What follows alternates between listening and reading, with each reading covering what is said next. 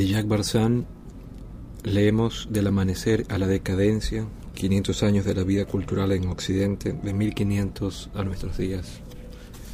El capítulo sexto.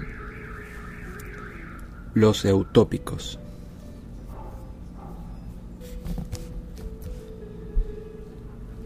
El título de este capítulo hará pensar al lector atento una errata, o peor aún, un error ortográfico. Pero no es ninguna de las dos cosas. Esta ligera conmoción tiene el propósito de fijar en la memoria un punto de interpretación que tiene importancia cultural y es además un elemento de crítica literaria. La primera persona en utilizar la palabra utopía fue Sir Thomas More, Tomás Moro, en el conocido libro de este título que escribió y publicó solo un año antes de las 95 tesis de Lutero. Moro acuñó esta palabra tomando la raíz griega que significa ningún lugar, y desde entonces ha tenido el sentido, en todas las lenguas, de una obra donde se describe un estado ideal, El adjetivo utópico ha adquirido también la acepción de inviable, pero lo que esto implica no ha impedido idear sociedades felices a otros escritores después de Moro. Escribir utopías es una tradición occidental y se encuentra en otros géneros además de los relatos explícitos de países imaginarios. Todo tratamiento extenso sobre la justicia social, desde Platón hasta Marx, y los tratados de Rawls en nuestros días tienen una similar connotación. ¿Por qué no llamarlos eutópicos, alterando el prefijo griego para darle el significado del lugar bueno? Eutopías, para la euforia, podría ser el lema, podría ser el lema de todos estos escritos, incluidos algunos novelistas, como veremos a continuación. La literatura es mi utopía, escribía Helen Keller en 1908. En el Renacimiento, las tres utopías, expresas y famosas, son las de Tomás Moro, Tommaso Campanella, La ciudad del sol, y Francis Bacon, The New Atlantis, un lapso de cien años separa al iniciador de los otros dos, de los cuales Campanella precisa de una breve identificación.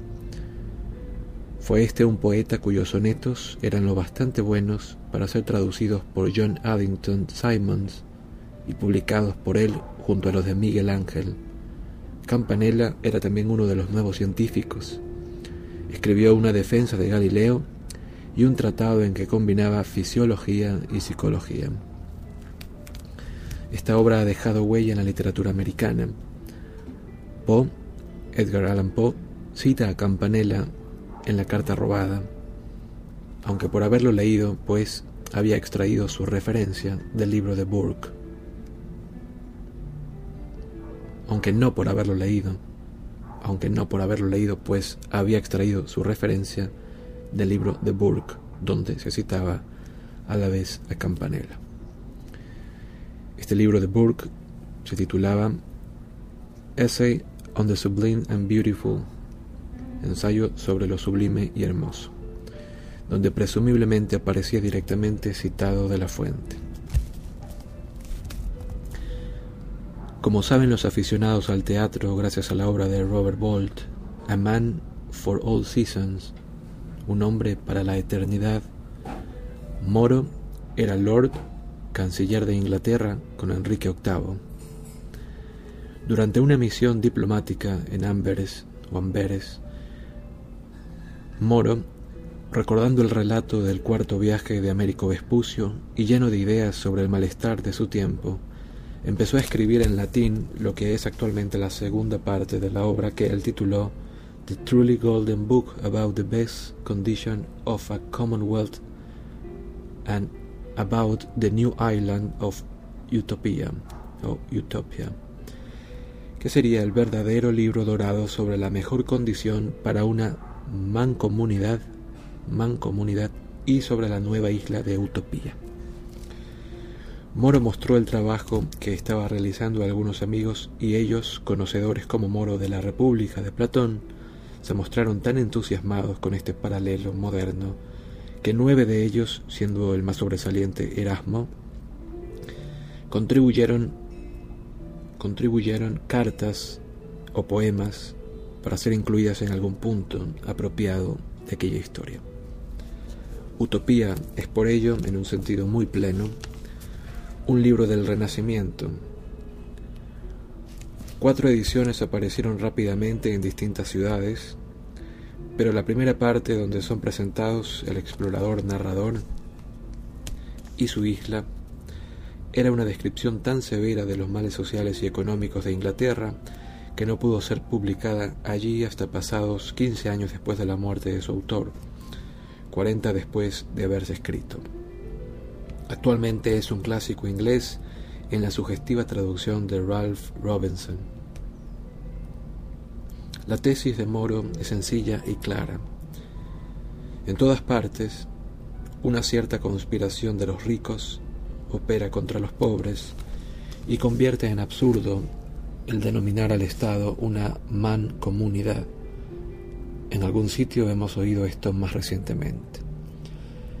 Se sigue de esta condena que una, buena, que una buena sociedad ha de fundarse en la posesión común de bienes. El comunismo es también la base de la ciudad del sol de Campanella, ciudad que se sitúa en África, más abajo del Ecuador. Bacon, resuelto a convertir su isla de Ben Salem en un inmenso instituto de investigación, Nada dice sobre la propiedad, pero por la general paz y sosiego de esta tierra feliz, se deduce que no existen allí la pobreza o la lucha de clases. Cabe inferir que todas las utopías nos dicen lo que se considera bueno de la situación presente. Las tres utopías del siglo XVI son comunidades intensamente religiosas, regidas éticamente por la revelación cristiana, obtenida de modo milagroso o surgida paralelamente por inspiración terrenal. Como Moro, Campanella se muestra muy tolerante con otras religiones. Los profetas que ambos presentan parecen predicar un credo muy similar el ejemplo de los apóstoles cristianos justifica el comunismo tanto en Campanella como en Moro. Al mismo tiempo, Campanella no cree en el mundo, que el mundo se formara de la nada o que sea eterno. El científico se asoma así de vez en cuando.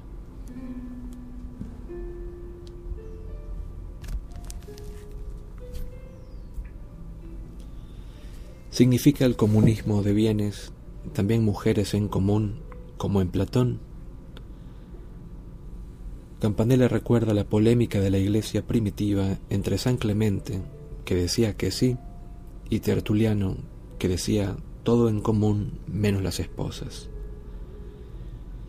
Siendo partidario de la multiplicación eugenésica, Campanella dice que los ciudadanos del Sol se inclinan por San Clemente, como los primeros anabaptistas, pero él se cubre añadiendo que entendían erróneamente sus argumentos. Moro es partidario de la monogamia, pero como Campanella y Bacon trata el matrimonio como un asunto económico del Estado. Viendo los devastadores efectos del cerramiento de tierras de cultivo en Inglaterra para la cría de ganado lanar, que enriqueció a los terratenientes y dejó sin hogar a los labradores arrendatarios, Moro se pregunta si alguna vez puede haber un exceso de población.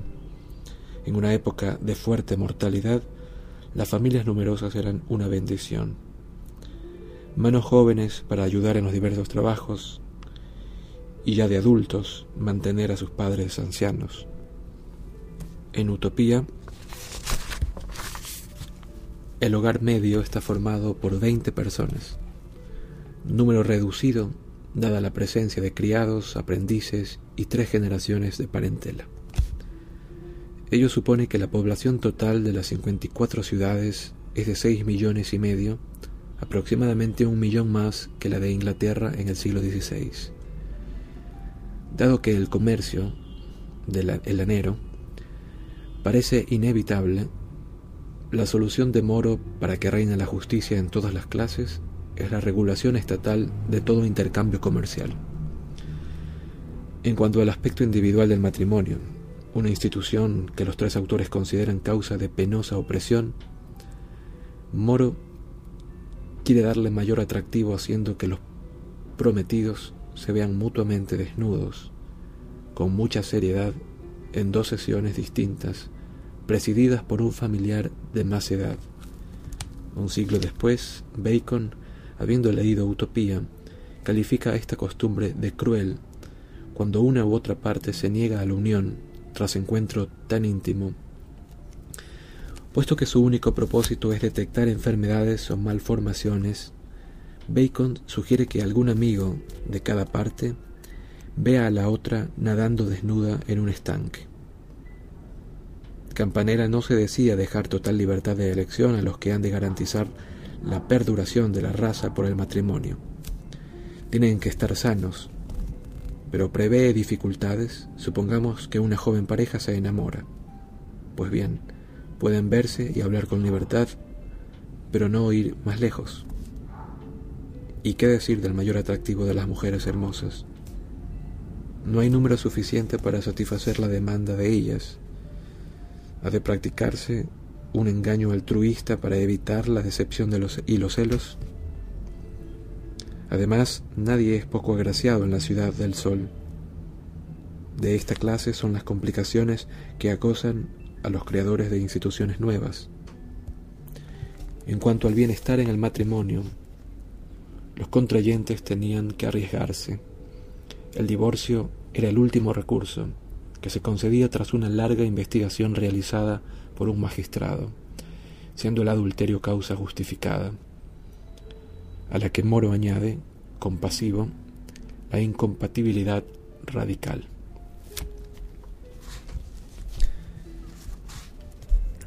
No hay bajo el cielo una nación tan casta como esta. Es la Virgen del mundo. No existen los lupanares ni casas licenciosas ni cortesanas, ni nada de esa clase.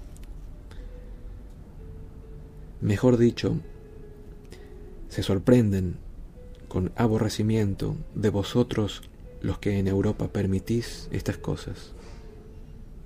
Y hay por eso entre vosotros número infinito de hombres que no casan, sino que prefieren una vida de soltería libertina e impura a ponerse el yugo del matrimonio y muchos que sí casan, casan tarde, y el matrimonio es para ellos solo un negocio por el cual buscan alianza o porción o reputación con algún deseo casi indiferente de progenie, y no la fiel unión nupcial de hombre y mujer que en origen se instituyó.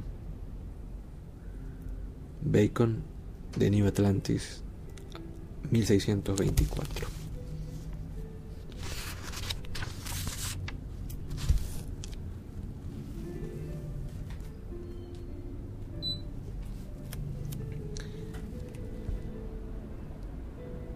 Los detalles de esta índole, así como las razones que se dan de ellos, son indicios dobles. Nos hablan de las normas culturales de la época, pero también expresan las peculiaridades del crítico.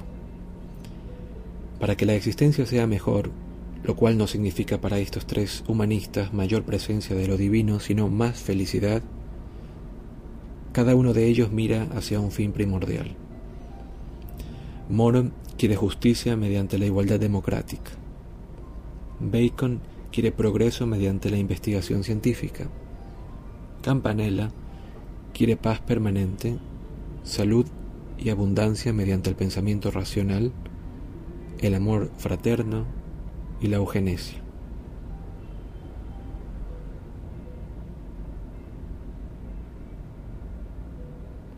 Todos coinciden en un principio que Occidente adoptó tarde. Todo el mundo tiene que trabajar. Cuando esto ocurre, Campanella estima que cuatro horas al día bastarán para crear prosperidad para todos. dejando ocio abundante para, según él, asistir a las lecciones. Solo Campanella defiende opiniones más generosas sobre las mujeres. Tienen, dice él, capacidad para hacer todo lo que hacen los hombres. En el libro de Moro pueden ser sacerdotes. En Campanella pueden incluso recibir instrucción para el combate, estando especialmente dotadas para arrojar bolas de fuego. Ningún hombre queda incapacitado hasta la ancianidad y entonces puede convertirse en espía del gobierno. Pero todos los eutópicos consideran las guerras detestable, la guerra detestable, salvo la que es en defensa propia, o, en un caso, para liberar a un pueblo oprimido. Para Campanella, siendo el comercio origen de la guerra, este debe limitarse a las necesidades absolutas.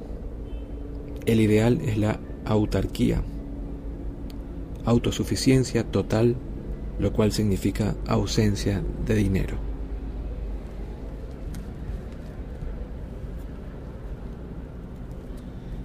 Las leyes utópicas son invariablemente escasas, sencillas y expuestas a la vista de todos para que sean de todos conocidas. Los abogados son inexistentes. Cada persona defiende su propia causa.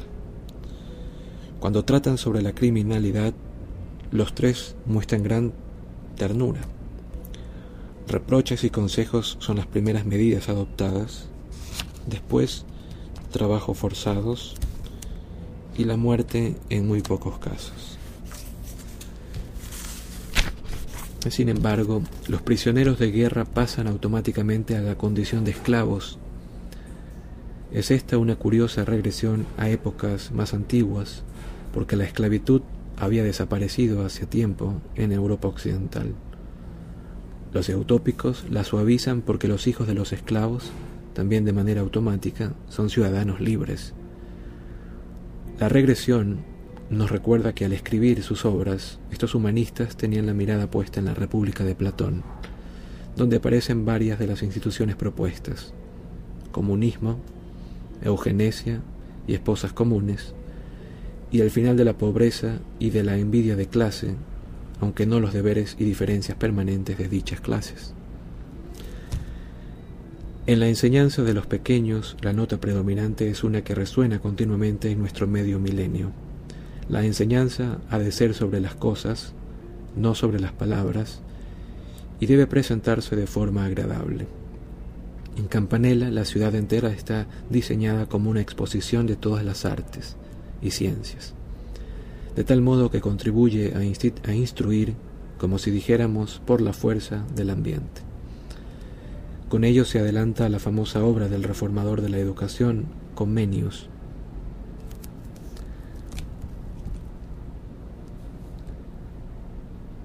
En la muralla interior del primer circuito están pintadas todas las figuras matemáticas de manera visible, marcadas simbólicamente y con explicaciones primorosamente escritas en un versito. Hay allí definiciones, proposiciones y demás. En la muralla exterior hay primero un dibujo inmenso de toda la Tierra, visto en perspectiva. Después, tabletas donde se muestran, para cada país, las costumbres curiosas, públicas y privadas, las leyes, los orígenes y poder de los pueblos y sus diversos alfabetos, expuestos por encima del propio de la ciudad del sol. Campanella, la ciudad del sol, 1623. En Bacon, pensar sobre ciencia es la finalidad de la vida y algo sumamente grato. Solo a Campanella le interesan las máquinas, carros movidos por velas, engranajes y barcos por un maravilloso artilugio que no se especifica. Aristóteles tuvo la idea clarividente de que los esclavos no serían necesarios si se disponía de la maquinaria adecuada.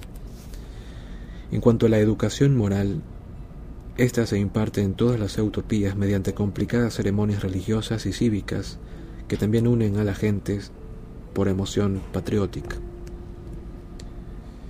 En nuestros días han caído en desuso las celebraciones con frases y músicas representativas y las palabras Fausto y patriotismo invitan al ridículo. Pero durante muchos siglos esta clase de recordatorios públicos de, comunidad eran indispensables como espectáculos populares y transmisores de tradición. En efecto, el uso de la música en los autópicos del siglo XVI es una característica llamativa, expresiva de la vida de la época. La música sonaba continuamente en el ambiente, en el hogar, en la iglesia, en la calle, en días festivos y funciones gremiales, en entierros y bodas, y también en ocasiones especiales como la llegada a la ciudad de príncipes, autoridades o embajadores. Voces, trompetas y tambores dialogaban con los discursos. La música no era el ornamento que sería posteriormente en cierto modo, y que en cierto modo sigue siendo, separada en géneros diferentes para grupos distintos y disfrutada a elección de cada uno. Del mismo modo que los autópicos se deleitaban describiendo con lujo de detalles las casas, templos, vestimentas y costumbres domésticas, les complace también hablar de la salud de sus pueblos, de su belleza, amabilidad y total sensatez. Por ejemplo, trabajan con ligereza y lealtad porque han comprendido que remolonear en el empleo, remolonear en el empleo reduce el fondo común de bienes y todos tendrán menos. La experiencia soviética demostró que este intrincado razonamiento no siempre se cumple.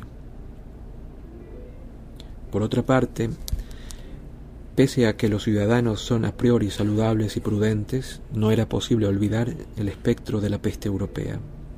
Campanella muestra una curiosa preocupación por la epilepsia y es el único que habla de lavarse el cuerpo con frecuencia y a instancias de los médicos. En las utopías tiene por fuerza que haber hospitales públicos gratuitos y médicos que buscan sin cesar nuevas sustancias medicinales y elaboran otras artificialmente. Bacon es el único que no muestra interés por los aspectos de la vida cotidiana, apuntando simplemente que las gentes pías y humanitarias de ese lugar feliz han organizado la vida de tal modo que todo está en buen estado y sin desorden.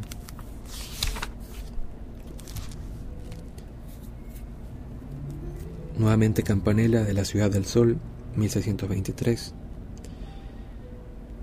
Existen en Nápoles 70.000 almas y de estas apenas trabajan 10 o 15.000 que están siempre delgadas a causa del exceso de trabajo. El resto son presa de indolencia, avaricia, mala salud, lascivia, usura y otros vicios, y corrompen a muchas familias sometiéndolas a servidumbre para su propio uso. Pero en la ciudad del sol, puesto que deberes y trabajos están repartidos entre todos, cumple a cada uno trabajar alrededor de cuatro horas al día. Las horas restantes se dedican a aprender gozosamente, debatir, leer, recitar, pasear y ejercitar la mente y el cuerpo, y al juego, pero a ninguno que se juegue sentado.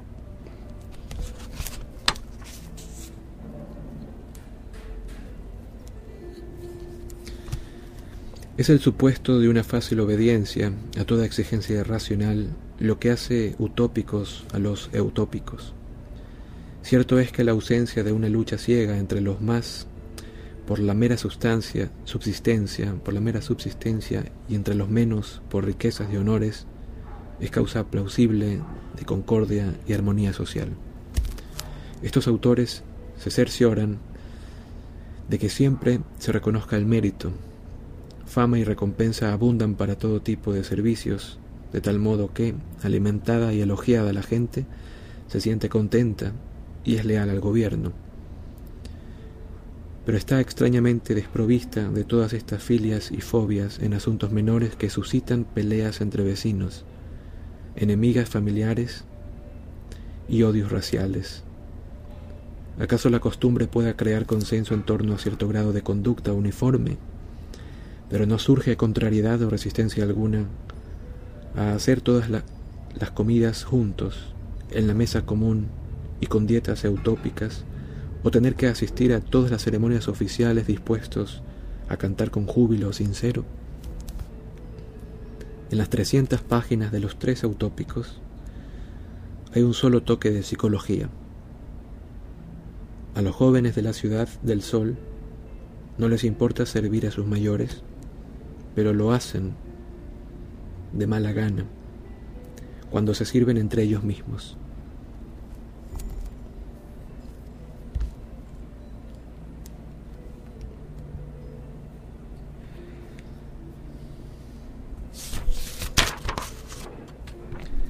Al leer los utópicos hay que cuidar de diferenciar, como se indicaba, entre las condiciones de vida de la época del autor, que están implícitas en el, en el opuesto utópico, y los caprichos del autor en particular. Así Moro sugiere que los tontos, es decir, los locos, son tratados con bondad. No hay perjuicio en que se utilicen para diversión de la gente con sus palabras necias y actos ridículos, porque esto garantiza que sean estimados o bien cuidados. En el siglo XVI, unos tontos muy listos, los bufones, eran muchas veces mantenidos por reyes y nobles por su forma de actuar y hablar con toda libertad.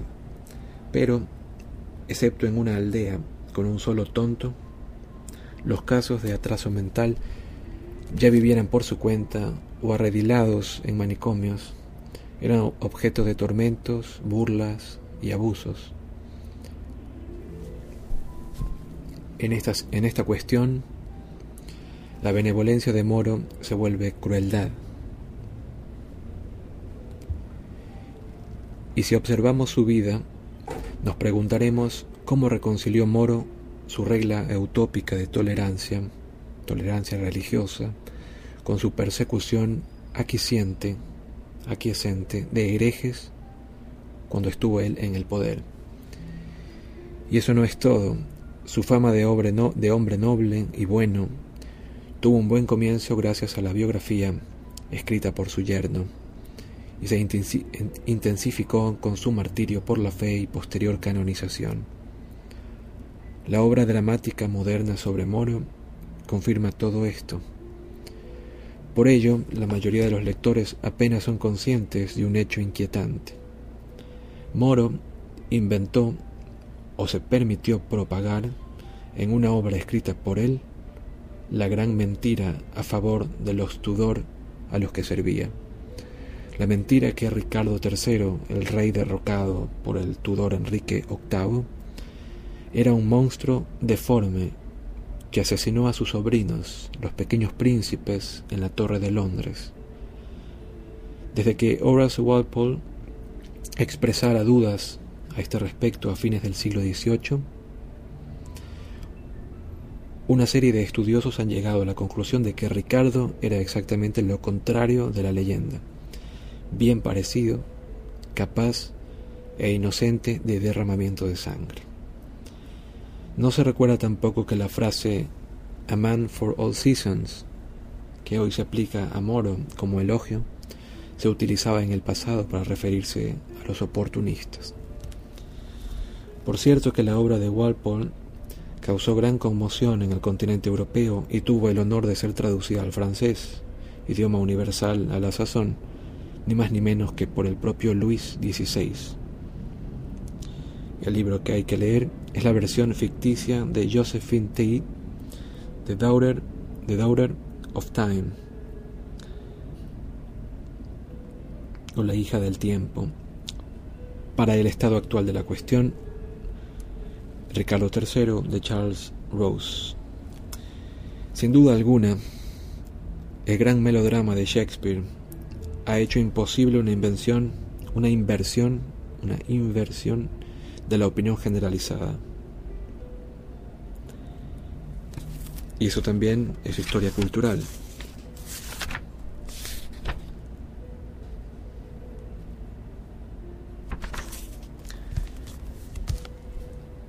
En los cuadros donde se pintan estados perfectos y de manera menos deliberada, como veremos en Rabelais, Montaigne, Shakespeare, Swift y otros, el tema de la emancipación frente al infortunio, infortunio presente, es el motivo principal del autor, pero hay al menos otra razón oportuna que explica la concentración de esta clase de obras en el siglo XVI. En la generación posterior a Colón el conocimiento del Nuevo Mundo y sus habitantes empezó a modificar el pensamiento occidental sobre su propia cultura. Los viajes de los exploradores se habían convertido en género literario que los eutópicos imitan al detalle. Estos describen cómo el barco va a la deriva, la llegada a una isla remota, el tratamiento que deparan los nativos a la tripulación forastera, suspicaz en un principio y después amistoso. La utopía tenía que estar aislada para explicar que hubiera sido tanto tiempo desconocida y evitar que hubiera corrompido con las costumbres banales del resto del mundo, lo cual, dicho sea de paso, sugiere hasta qué punto se considera frágil una buena mancomunidad. Mancomunidad. Pues bien, el conocimiento de costumbres extrañas crea la conciencia de lo propio. Este es un hecho y un tema, en cuanto se establecen comparaciones, las costumbres propias dejan de parecer inevitables. Desde luego, el pueblo vecino, o el enemigo, siempre se había comportado de manera diferente a la propia, pero eso se debía simplemente a que era obcecado. Solo cuando dos o tres culturas lejanas nos presentan fuertes contrastes, se impone a nuestro pensamiento la pregunta si otros pueden hacer las cosas ordinarias de forma diferente, ¿por qué nosotros no? Nace así la idea de cambio deliberado. La ingeniería social está a la vuelta de la esquina y comienza a encontrar expresión en la literatura. Después navegamos durante tres días sin descubrir nada, escribió Rebelé burlándose de los exploradores en Pantagruel. Pantagruel de 1532. Se comentó anteriormente que había otros géneros, además de los viajes imaginarios, que eran también utopías. El debate de salón sobre el cortesano que describe, que describe Castiglione es en buena medida imaginario, porque pinta un tipo ideal que como siempre responde en gran parte a algo que ya pudiera existir, aunque no en forma perfecta. Si hubiera suficientes cortesanos que se ajustaran a su modelo, dice Castiglione, significaría un inmenso progreso para la sociedad, es decir, su libro es una utopía a escala menor.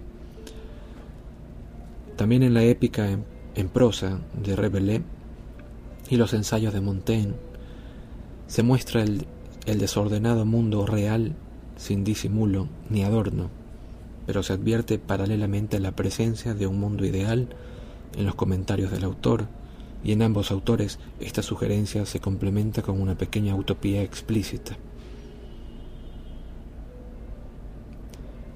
Entrad aquí, vosotros, y sed bienvenidos, y bien llegados todos los nobles caballeros. Este es el lugar en que son bien allegados. Los ingresos, a fin de sustentados, seáis grandes y pequeños por millares. Entrad aquí, vosotras, doncellas de gran alcurnia, flores de belleza, de rostros celestiales, de busto erguido y porte honesto y modesto. En este tránsito está la morada del honor. El gran Señor, que del lugar fue donador y bienhechor para vosotras, lo ha ordenado. Revelé inscripción en la puerta de la abadía de Telema, 1562.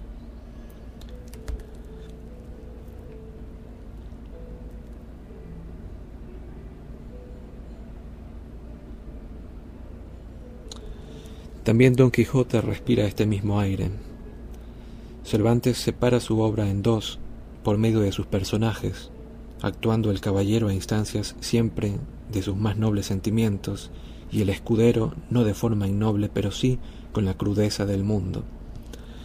La locura de los actos de Don Quijote no contamina sus principios, que son sensatos y justos, como se aprecia si escuchamos con cuidado sus preceptos y reprobaciones, especialmente cuando las reúne en pequeñas arengas en la magnífica segunda parte del libro. Estas definen perfectamente al hombre ético, dos virtudes que recoge la palabra Quijote, quijotesco, que no significa demente, sino idealista, utópico. No sería difícil hacer un recorrido por las grandes novelas, desde Tom Jones hasta las obras de Dickens, George Eliot, Tolstoy, Thomas Hardy e incluso hasta D. H. Lawrence. G. Joyce, Fitzgerald, en fin, y señalar los rasgos utópicos esbozados o implícitos en la descripción de lo real. También Shakespeare, al final de su vida de dramaturgo, barre de un plumazo en la tempestad todos los males, menos uno, que había pintado fielmente en sus restantes obras, hablando de sí con algo de ironía. Gonzalo declara, En mi república dispondría todas las cosas al revés de cómo se estila, porque no admitiría comercio alguno ni nombre de magistratura, no se conocerían las letras, nada de ricos, pobres y uso de servidumbre. Todos, absolutamente todos los hombres estarían ociosos, y las mujeres también, que serían castas y puras, nada de soberanía. Pero el dramaturgo que había en Shakespeare no descansa nunca, y otro personaje interpone. Pero él sería el rey. Después de lo cual Gonzalo, imperturbable, sigue elaborando su sueño, decretando que todos los bienes sean comunes, que no exista el matrimonio y haya abundancia general. Ante lo que todos exclaman, ¡Viva Gonzalo! Es paradójico que en la mayoría de las utopías, siendo la de Rebelé la excepción, el bien común se logra imponiendo una uniformidad de conducta que parece más estricta que la percibida en las malas sociedades.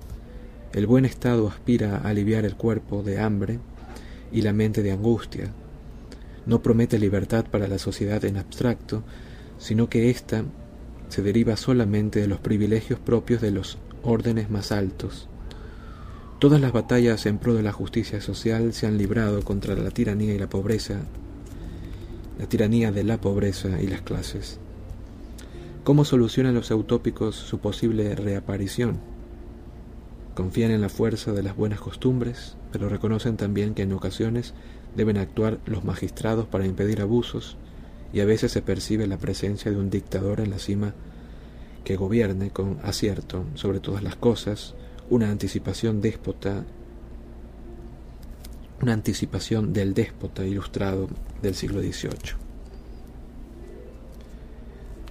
El gran argumento empleado en defensa de la buena conducta es el siguiente. Vive en armonía con la naturaleza. La naturaleza no se equivoca nunca y nosotros erramos por olvidarlo. En este caso la naturaleza ha sustituido a los mandamientos de Dios, pero pese a ser la naturaleza obra de Él, sus mandamientos son mucho más claros que los dictados de la naturaleza. En toda la historia occidental resuena la apelación a la ley natural como gran absoluto, pero sus directrices varían según el intérprete, y en utopía, como en todas partes, la vida social está en manos de un grupo dominante. Es verdad que se elige a los magistrados entre los ancianos y los sabios, y hay asambleas periódicas de todos los pueblos para decidir procederes, para decidir procederes. Pero estos derechos puramente políticos no cubren el desvío o la excentricidad civil, ni la violencia de los sanguinarios, ni los caprichos del genio o de la adolescencia. No deja de ser significativo que ninguno de nuestros tres utópicos mencione la risa, con una excepción, al ridiculizar una costumbre de Occidente. No obstante los atisbos de regimentación, el individualismo es también uno de los motivos que informa esta literatura de protesta. tantas veces llena de resentimiento hacia la nobleza y el clero. Hacia mediados del siglo XVI el ser humano, que no solo se lamenta, sino que denuestra, denuestra contra su suerte y su Señor, ha accedido a esa conciencia de lo propio, que forma parte de la individualidad. Es también condición indispensable para esos asombros, asombrosos autocontrol y racionalidad que se atribuyen a las poblaciones utópicas. Al mismo tiempo, las primeras utopías son literatura de la añoranza. En el declinar del siglo XV y los 150 años siguientes de guerras sectarias, las utopías expresaban, cada una a su modo, la pasión occidental por la unidad. Los europeos occidentales no podían ya considerarse progenie de un imperio romano cristianizado, y el consuelo de la nación-estado unificada no era todavía claramente visible. Tercer y último motivo, la afición, la afición humanista del aquí y ahora que difuminaba la realidad del cielo, mientras los estudios eruditos desacreditaban la creencia en una edad dorada del pasado. La era moderna iba a ser una de proyectos y propuestas que equivale a decir futurista hasta el extremo del fanatismo.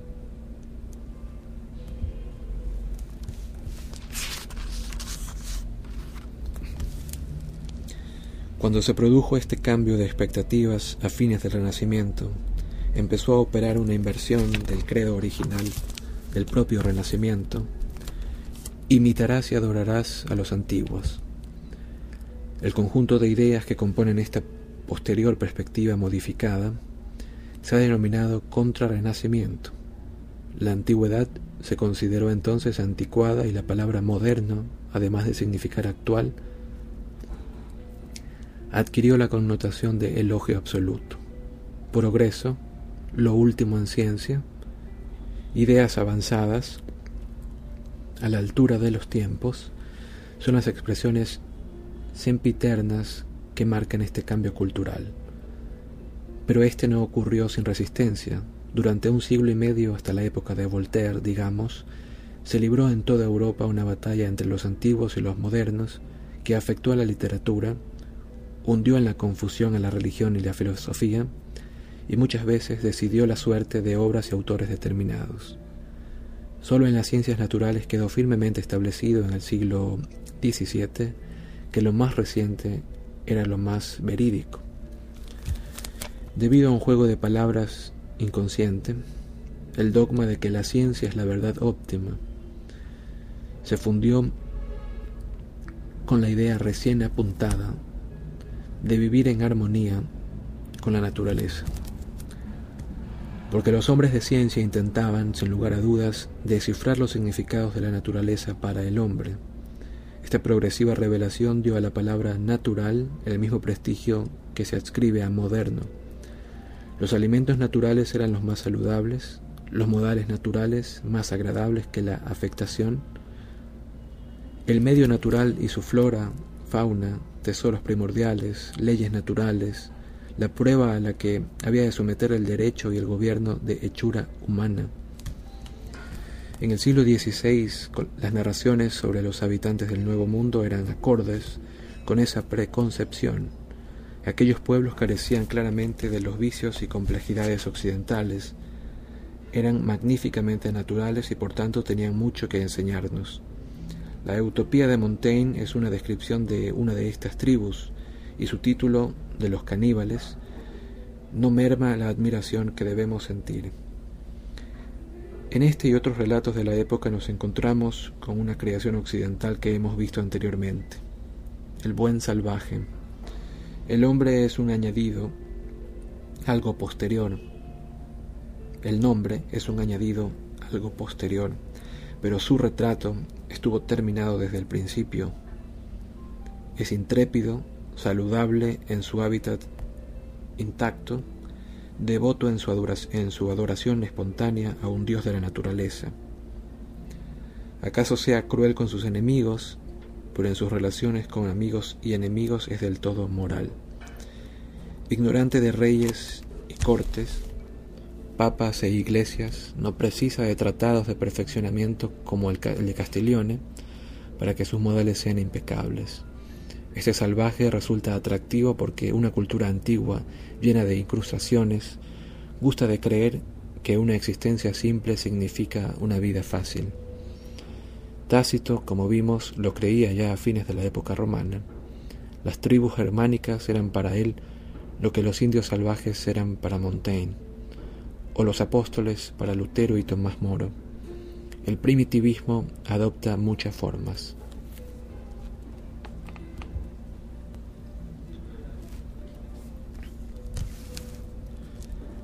Hay un gran número de nobles entre vosotros, que son también holgazanes como zánganos, que viven del trabajo de otros hombres, del trabajo de sus arrendatarios, a los que, para engrosar sus propias rentas, esquilman hasta los huesos. Además de esto, tienen a su alrededor una gran cantidad de compañeros ociosos que nunca aprendieron oficio alguno con el que poder ganarse la vida y estos, en cuanto muere su señor, son arrojados a la calle. Los así tratados se tornan arteros y roban con no menos arte, pues qué otra cosa pueden hacer. El viajero hablando con Moro en Utopía, 1516.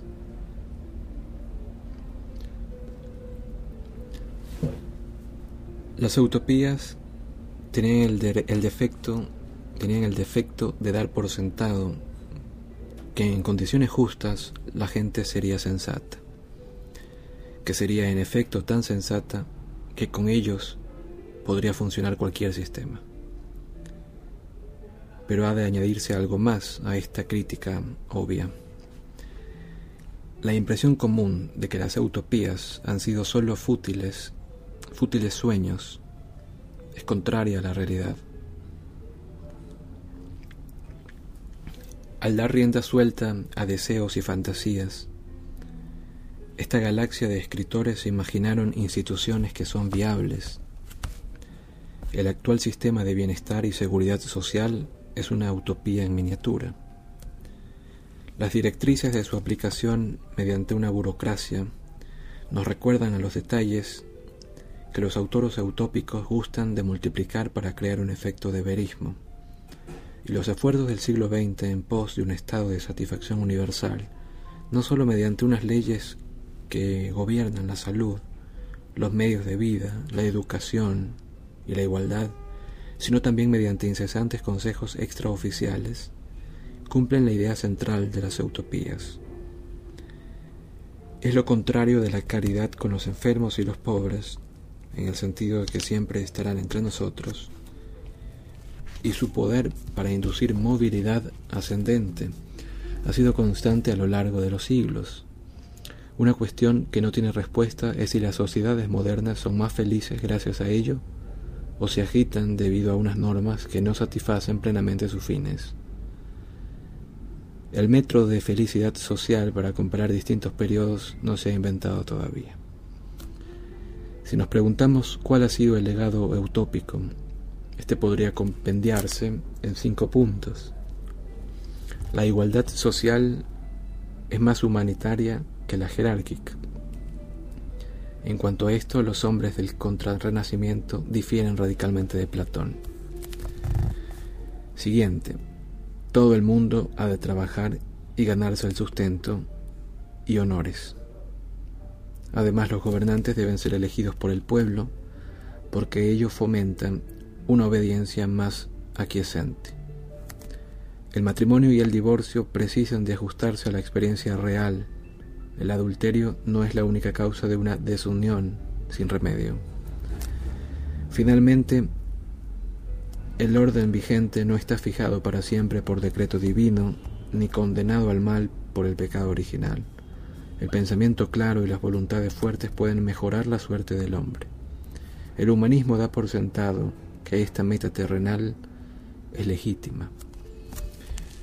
Pensándolo detenidamente, habría que añadir el comunismo a la lista de contribuciones de los utópicos, Dado que el siglo XX ha presenciado la instauración de este sistema durante un determinado periodo, en territorios relativamente extensos, aunque hay que señalar una diferencia, los utópicos no tenían, como es lógico, la más leve idea de la industria mecánica. Sus gentes eran labradores para quienes la providencia, en forma de sequías, inundaciones, plagas y la erosión del suelo, estaba más presente de lo que estaría después cuando aumentó el control de los procesos naturales. La oración y la rectitud seguían siendo los pilares de la sociedad para los utópicos. Ni siquiera la idea de un gobierno laico indiferente a todos los credos. La convicción asociada de que el orden social exigía la religión para, para reforzar el imperio de la ley se resistió a morir en la cultura occidental, si es que en efecto ha desaparecido del todo.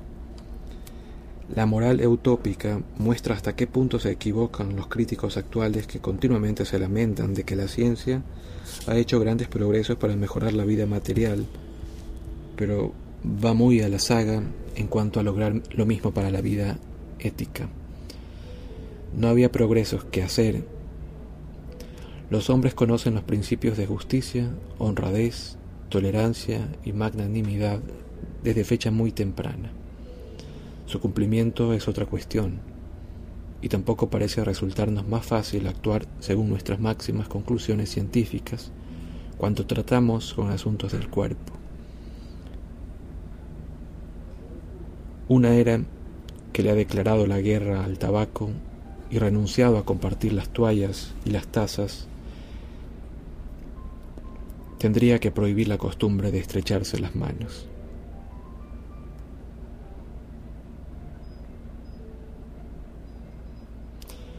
Habría que decir algunas palabras sobre, sobre, el esfuerzo de los escritores utópicos para que sus relatos resultaran plausibles, lo cual es otra diferencia más con la República.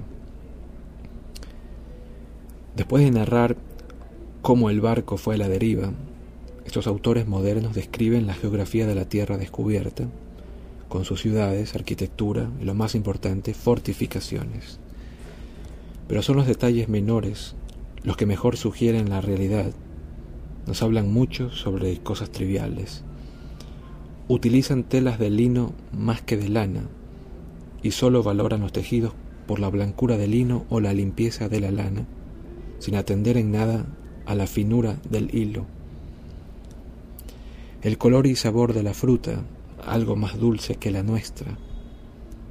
El tamaño de los objetos comunes, las expresiones lingüísticas, las prendas de vestir y los gestos utilizados en las diversas ocasiones dan verosimilitud a lo que de otro modo sería un relato poco convincente.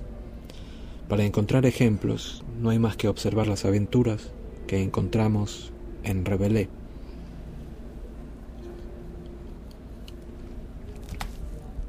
Y sobre Rebelé vamos a decir algo. El mundo ha llegado a emplear el adjetivo rebeldeaciano para referirse a lo que es visible en la superficie del texto, pero contrario casi al mensaje de éste. No es por su procacidad y escatología por lo que Rebelé merece seria atención. Los jóvenes que, por un error muy extendido, tienden a buscar los pasajes subidos de tono, los encuentran muy poco excitantes. Con todo, persiste la idea de que lo principal en Rebelé es lo grosero, y este personaje es una especie de faltaf de la literatura. Una sola ojeada al único retrato que tenemos de él es un rápido antídoto. ¿Acaso el cuadro responda más a la tradición que al natural?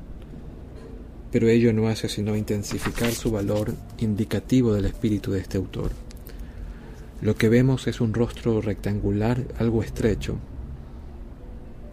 rasgos bien proporcionados, ojos brillantes que sugieren humor interior y que se corresponden con el esbozo de una sonrisa en sus labios. Nada hay en él de tosquedad, de la carne o del espíritu. También conviene recordar que Rabelais no era exclusivamente escritor y que como muchos otros hombres notables tenía una historia excepcional. Fue un niño sin efecto al que, como le ocurrió como le ocurrió a Erasmo, Erasmo, obligaron a ingresar en un monasterio, de tal modo que la familia no tuviera que dividir la hacienda en una porción más. El joven François quedaba así muerto para el derecho civil.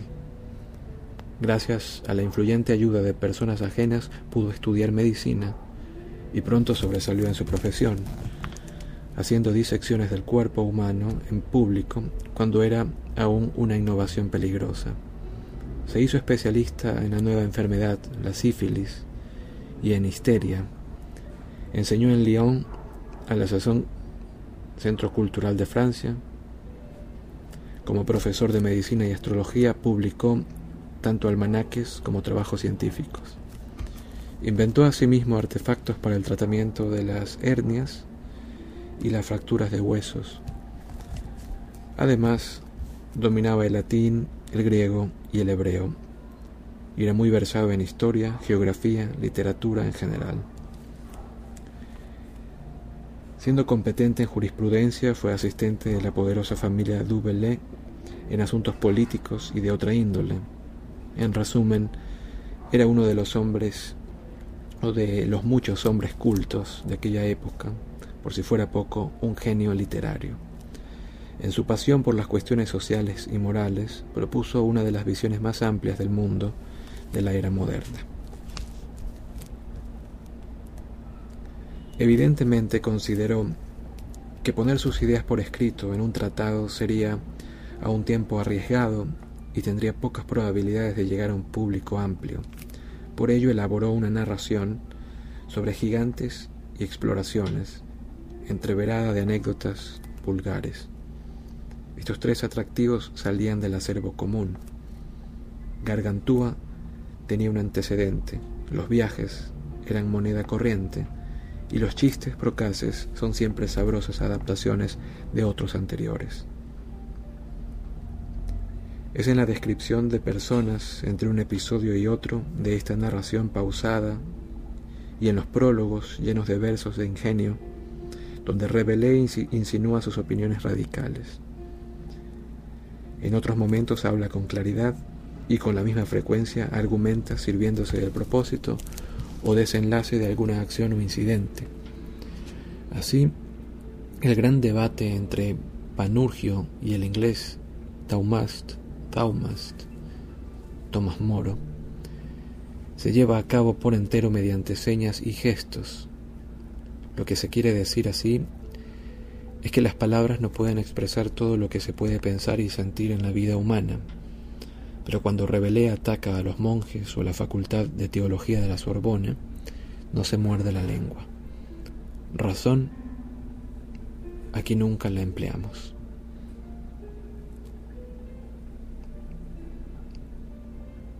El viaje que emprende el admirable Pantagruel, hijo de Gargantúa y nieto de Grand Gaussier, es en busca de un oráculo, el de la Santa Botella. Esto, como el repetido mandato bebe y las frecuentes referencias del autor a sus queridos bebedores, son símbolos que pueden extrañar o confundir. Se han inventado cientos de historias absurdas sobre el autor de Pantagruel, uno de los mejores libros de la literatura francesa. Revelé, un hombre sobrio que no bebía más que agua, es tenido por amante de la comida y la bebida y por un borrachín inveterado. Esto escribía Balzac en 1840 sobre Rabelais.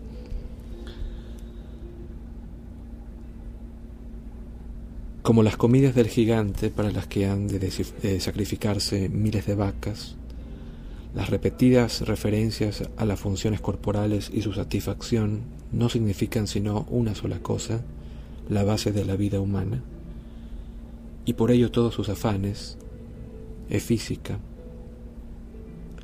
La base de la vida humana es física. Esta carnalidad forma parte del ataque de Rebelé al ideal ascético del monje, el ideal porque la realidad monástica, como vimos con Erasmo y Lutero, era muy diferente. Pero eliminar ideales exige mucho esfuerzo aún después de desaparecido el hecho, y de ahí los insistentes golpes de rebelé. La moral de lo físico es que la naturaleza humana es buena, no corrupta. Calvino vituperó el autor de semejante herejía, y no es de extrañarse. Porque si el hombre fuera irremediablemente malo y se encontrara en continua necesidad de ayuda divina, la educación cívica y la reforma social serían inútiles, y revelé rebosa ideas para ambos quehaceres. Mientras que la educación de Gargantúa es monástica, como la del propio Rebelé, Pantagruel comienza con el desarrollo de un cuerpo saludable mediante el ejercicio y los juegos, que se continúa, que se continúa con la observación de las cosas, de todas las cosas. La naturaleza suministra incesantes lecciones y las creaciones del hombre han de examinarse con talante indagador. Una vez más estamos ante la pedagogía de las cosas, no de las palabras, del pensamiento independiente, no de opiniones prefabricadas. La gran revolución que en el relato de Rabelais enfrenta a los papefigues, o protestantes contra los papimanes o católicos es prueba del perjuicio causado por las opiniones intolerantes y dudosas. Este médico escritor había sintonizado con el espíritu de la ciencia nueva y es mediante detalles concretos como expresa su vive de acuerdo con la naturaleza. Es más, ello incluye también la risa, pues a él se debe la máxima, reír es natural al hombre. La inclinación filosófica que ha adquirido el torpe nombre de pantagruelismo no surge totalmente acabada en un punto determinado de la historia, sino que se desarrolla gradualmente en el libro tercero, los hechos y dichos heroicos del noble Pantagruel. Revelé publicó esta parte con su propio nombre cuando éste era ya bien conocido gracias a su divulgación por rumores. A cambio de su desmesurado elogio de Francisco I como mecenas de la cultura, Revelé recibió un privilegio real, derecho de autor, para diez años, esta obra está dedicada a la hermana del rey, Margarita de Navarra, que fue amiga y protectora de Rebelé. El pantagruelismo se deriva de una noble cualidad del espíritu, no tomar nada en sentido negativo. Rebelé atribuye este poder simbólicamente a una planta, el, pantra, el pantagruelión, pantagruelión, que como su inventado nombre griego indica, es fuente de todo lo bueno, conocimiento, autoperfeccionamiento, viajes espaciales y ante todo fuente de contento. La planta llamada Pantagruelión otorga a plomo perfecto una increíble liberación para todas las cosas por las que los hombres miran, trabajan, navegan y luchan. Pantagruel, 1532. Los actos y comentarios de Pantagruel, durante la deslumbrante variedad de aventuras que acaecen a los viajeros en busca de la Santa Botella, son también otras tantas demostraciones concretas de la filosofía rebelesiana.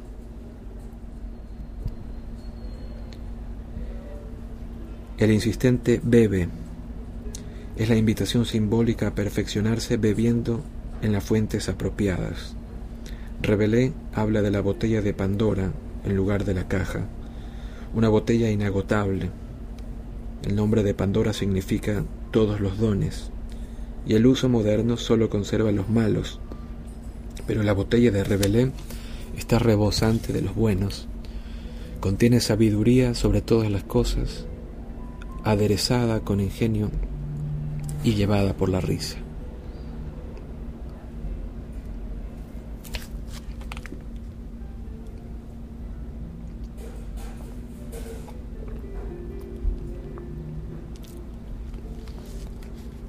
Incluso cuando su filosofía adopta la forma de preceptos definidos debe seguir siendo una opción libre y sus partidarios no pueden jamás ser fanáticos.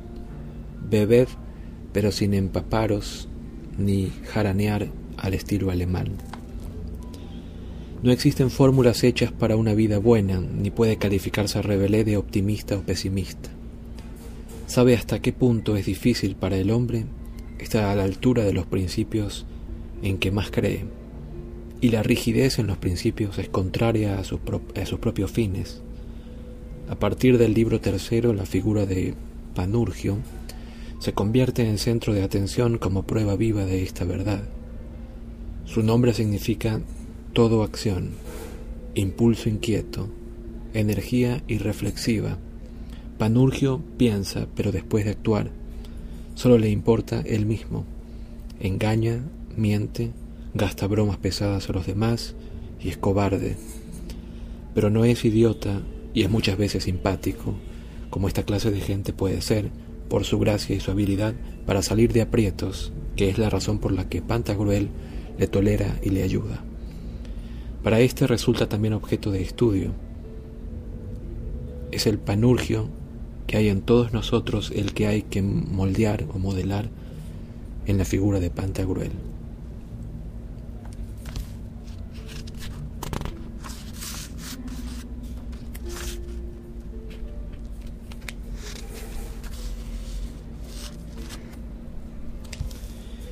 Llegados a este punto, todo lo gigantesco del libro ha desaparecido y los hechos son exclusivamente de y sobre los hombres, aunque se mantiene la exageración en aras de la sátira o simplemente del buen humor. Rabelais lo mide todo en enormes cifras. Cuando Pantagruel era estudiante en París, había clavado 9.764 tesis. Las distancias viajadas y los cálculos de población cuando se descubren tierras nuevas, las hazañas heroicas y las víctimas en los encuentros armados, con todos, son todos astronómicos, son cifras astronómicas. Esta exuberancia es el medio que sirve a Rebelé para mostrar la vida tal como es, estallando multiforme por todo el globo, caótica, irresistible, atenta solo a su propia perpetuación de ahí su insistencia en que Ser Gaster, el estómago, es el poder último y fuente de todo lo que importa. La sociedad, las artes, la poesía y la guerra. Sus guerras, por cierto, son moralizantes. Los buenos se salvan y son socorridos. Los brutales o tiránicos son muertos.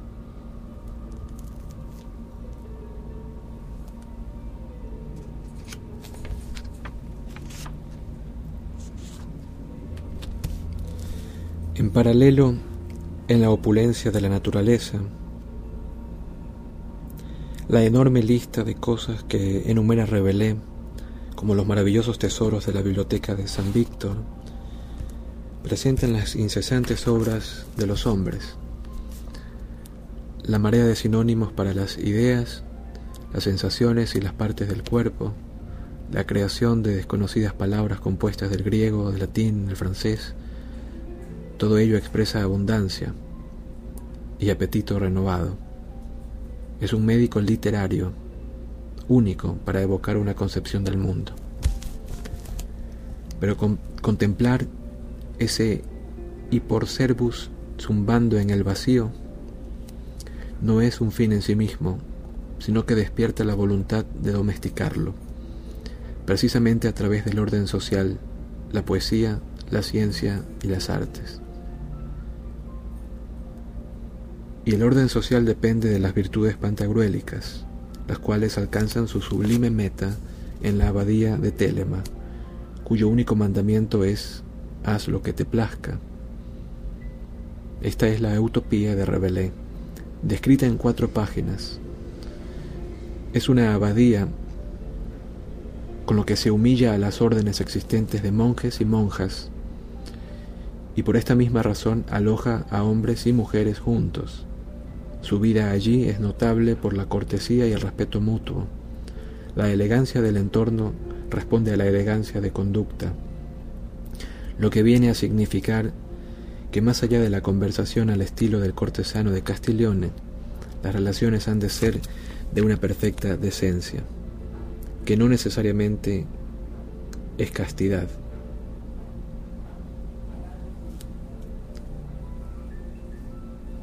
Esto es lo que hace pura e inocente la vida de los sentidos y no de, abstención de ella como predican los ascetas, los monjes y los calvinistas.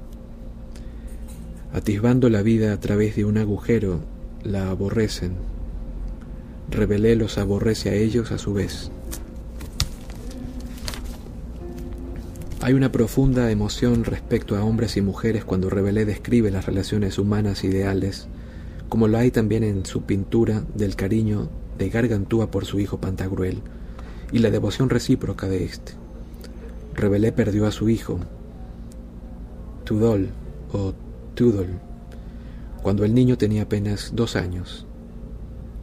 Como el mundo de gigantes y exageraciones verbales, la existencia ideal de, Telema no está aislada en la vida real del siglo XVI, sino rodeada de personas y sucesos coetáneos y de lugares reales, nombrados y, y descritos con marcado afecto y criticados en franca polémica. Las peleas que describe, las de los vendedores de pasteles, por ejemplo, se ajustan a hechos conocidos. La búsqueda de consejo por parte de Panurgio sobre si casarse o no está inspirada en la, en, la prolija querel de dam o querella de las damas entre los críticos y los defensores de las mujeres. Y reales son también un millar de pequeños incidentes cotidianos, verídicos o inventados. Los diversos pormenores nos presentan el mundo como lo vemos en la prensa y la novela moderna. Un crítico de buen juicio ha dicho que Rabelais prefigura toda la literatura francesa, queriendo decir que suministra ejemplos brillantes de todas las formas literarias, desde la fábula y el epigrama hasta el diálogo dramático y la sátira.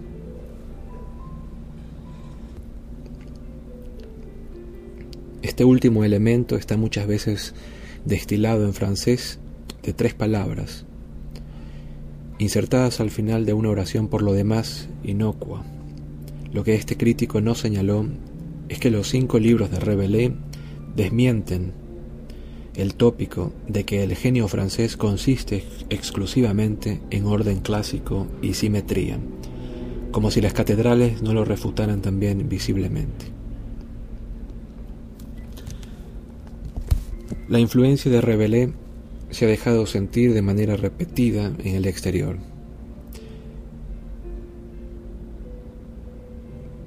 El Gulliver de Swift, el Tristram's Shandy de Stern y las deliciosas novelas de Peacock vienen a la memoria como algunas de las obras de escritores que se han sentado en la mecedora de Rabelais para reír y alborotar. En Alemania, Jean-Paul Richard, debía más a la técnica rebelesiana que a su sustancia, pero Balzac adoptó ambas cosas e incluso creó una serie de cuentos pastiche con una especie de lenguaje rebelesiano. Los contes drôlatiques. Cabe preguntarse por qué James Joyce hace decir a Molly Bloom en su Ulises que le desagrada Rebelé, porque el propio Ulises recuerda en ocasiones a una suerte de Rebelé desanimado, que pone al descubierto los rincones más sucios de la sociedad, parodia las profesiones y habla con insistencia y en tono neutro de las necesidades y actos corporales. Todo esto además del juego del lenguaje, que es cuasi rebeliasiano. Pero sin duda las diferencias superan a las semejanzas. Rebelé nos deja tonificados como estamos después de ver una tragedia griega. Ulises nos deprime, como después de ver una obra dramática moderna al estilo de muerte de un viajante. Es la diferencia entre el siglo XVI y el XX, entre la aurora de una nueva cultura y su conclusión desencantada.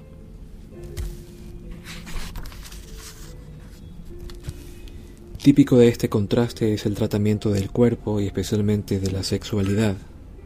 En Joyce, con Bloom, Molly y Mulligan como representantes, el cuerpo es mezquino, furtivo, insatisfecho y repugnante, siendo la razón principal de su importancia, se expone en serio.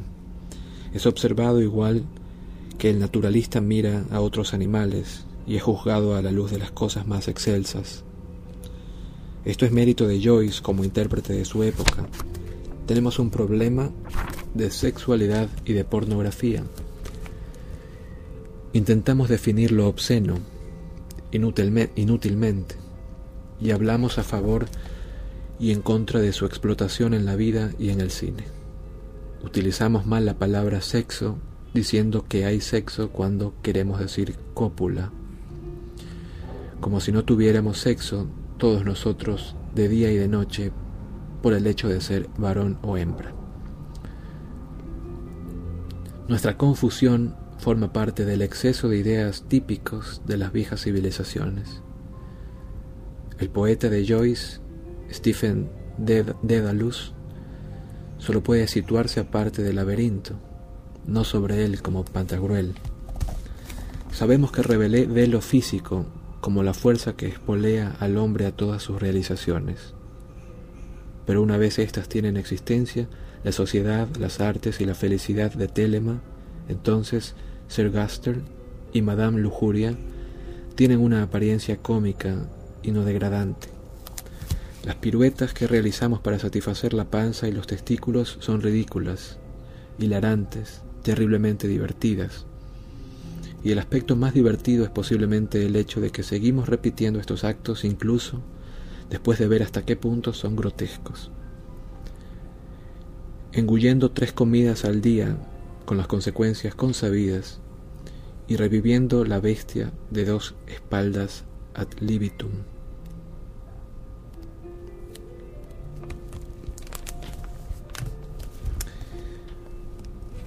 Puede parecer paradójico pero no lo es, que la visión rebelesiana respete la dignidad del hombre.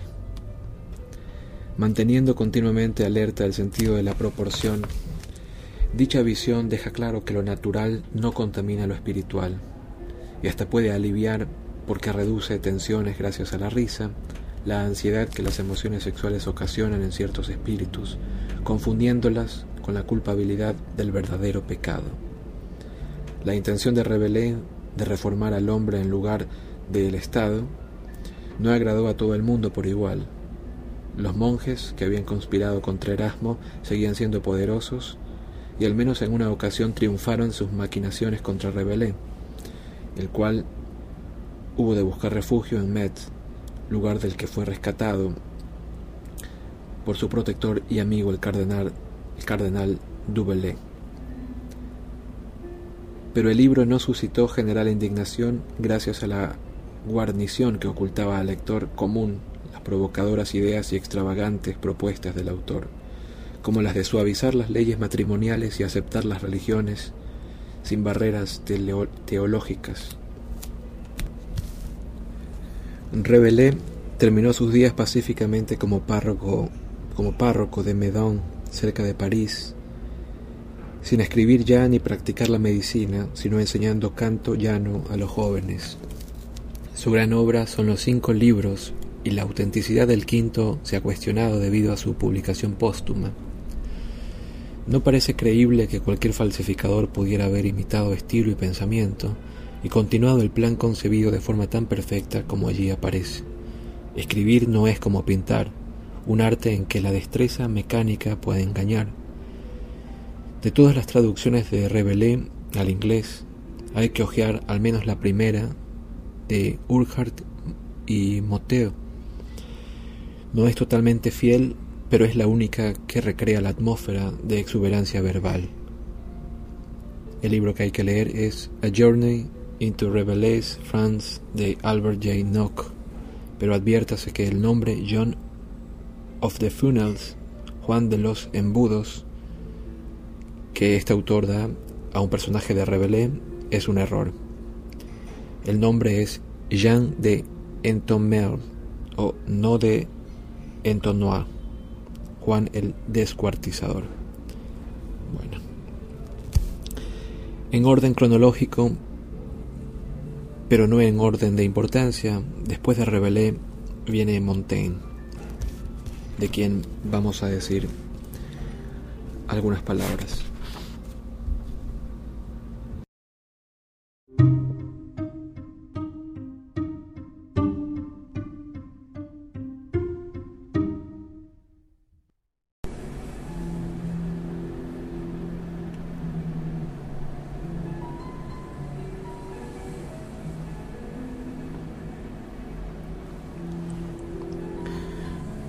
Montaigne. Todos los lectores somos esclavos de la ortografía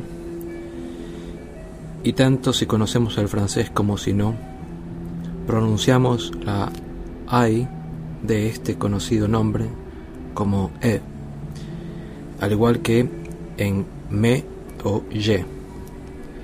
Lo cierto es que el nombre no es otro que la palabra común Montaigne, montaña. Y así se pronunciaba en época del autor, cuando esta y otras palabras se escribían con E, donde hoy se utiliza una sola vocal. Teniendo presente este pequeño dato, uno se inclina a considerar a Montaigne como un hombre sabio de la montaña o calificar sus ensayos de montañosos una cordillera de cimas recortadas que, como la obra de Rabelais, niega la regularidad de formas que, según se dice, limita el genio de los franceses. El título mismo de Ensayos, acuñado por Montaigne, refuta la idea de una forma obligada.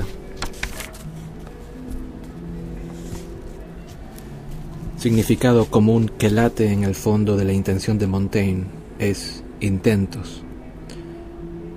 Essayer en francés significa intentar, cognado del inglés essay y del español ensayar, que tiene el sentido de someter a prueba y pesar para estimar la calidad de algo. ¿Qué finalidad tenían estos ensayos de Montaigne? ¿Qué fue lo que mostraron sus intentos?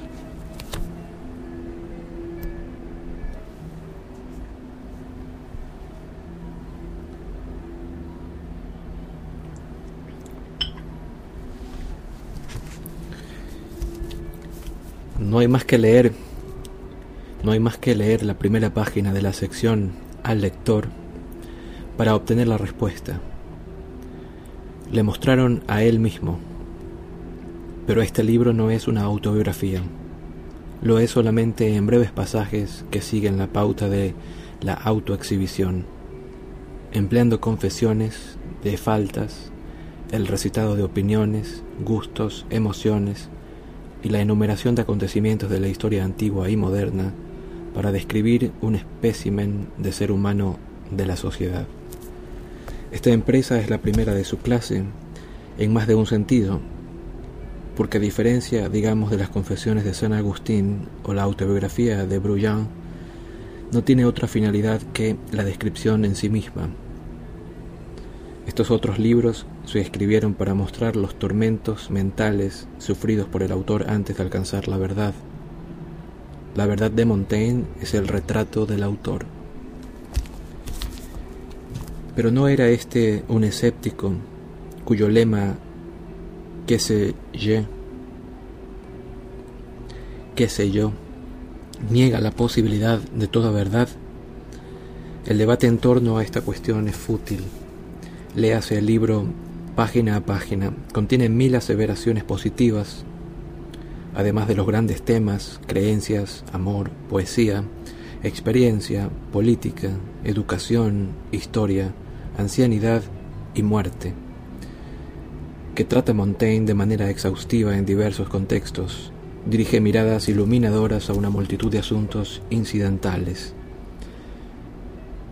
Casas, César, los gatos, los venenos, la isla de Sea y otros, como dicen los actuales catálogos de ventas.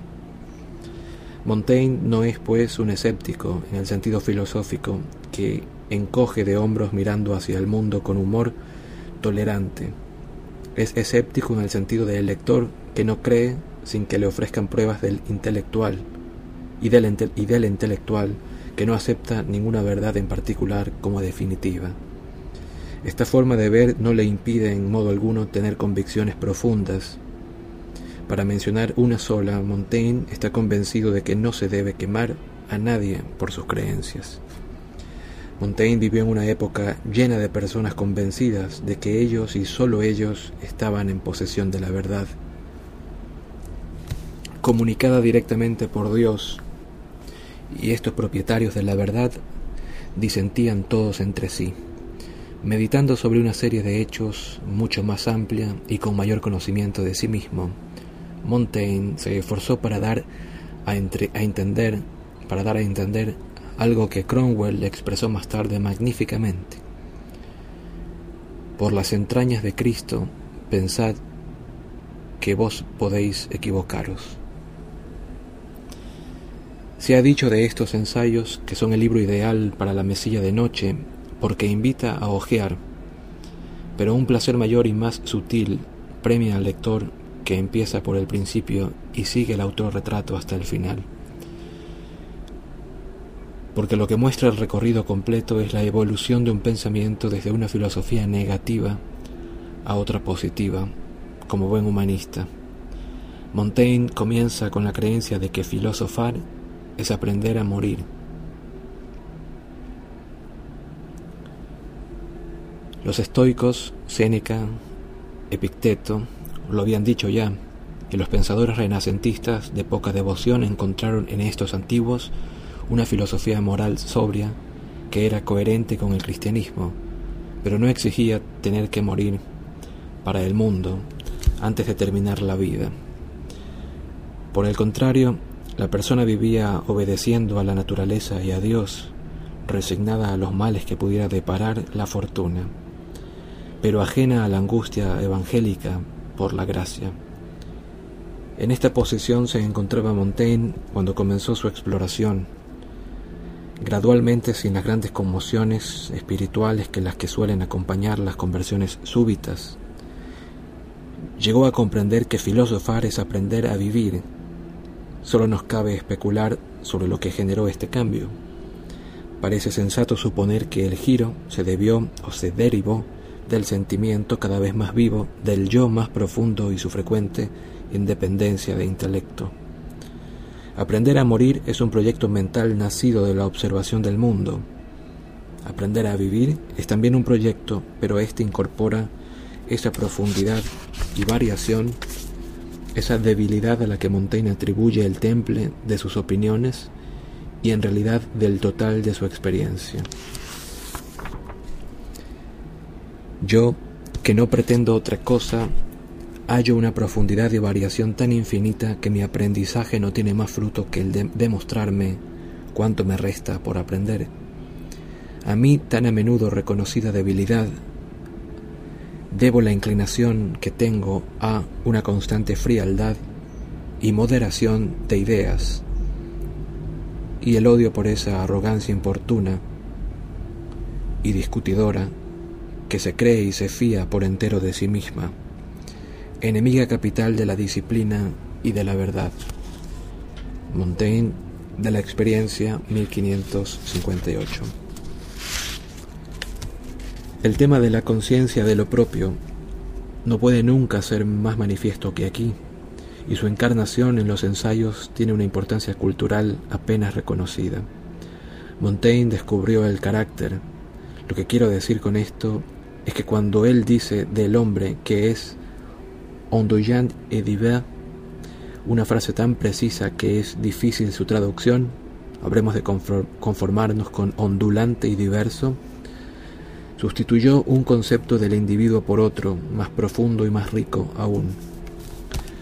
Antes de Montaigne, la idea aceptada de la personalidad era que estaba gobernada por uno de los humores del cuerpo. El hombre, la mujer o el niño eran coléricos, sanguíneos, flemáticos o melancólicos. Todo acto, toda actitud y talante dependían de un temperamento, de un temperamento determinado. El sistema, como se verá en la obra maestra de Borton, estaba lo bastante refinado para dejar margen a desviaciones pasajeras y se ajustaba bastante bien a las impresiones que recibimos de nuestros prójimos. Este tiende siempre en la misma dirección cuando responde a la manera en que nosotros tendemos hacia él. Y dentro de la familia, el hábito crea esta misma sensación de uniformidad. Ya está otra vez, decimos. Esta identidad consigo mismo solo se quiebra en ocasiones con alguna rareza que se explica diciendo que aquello no está en su ser.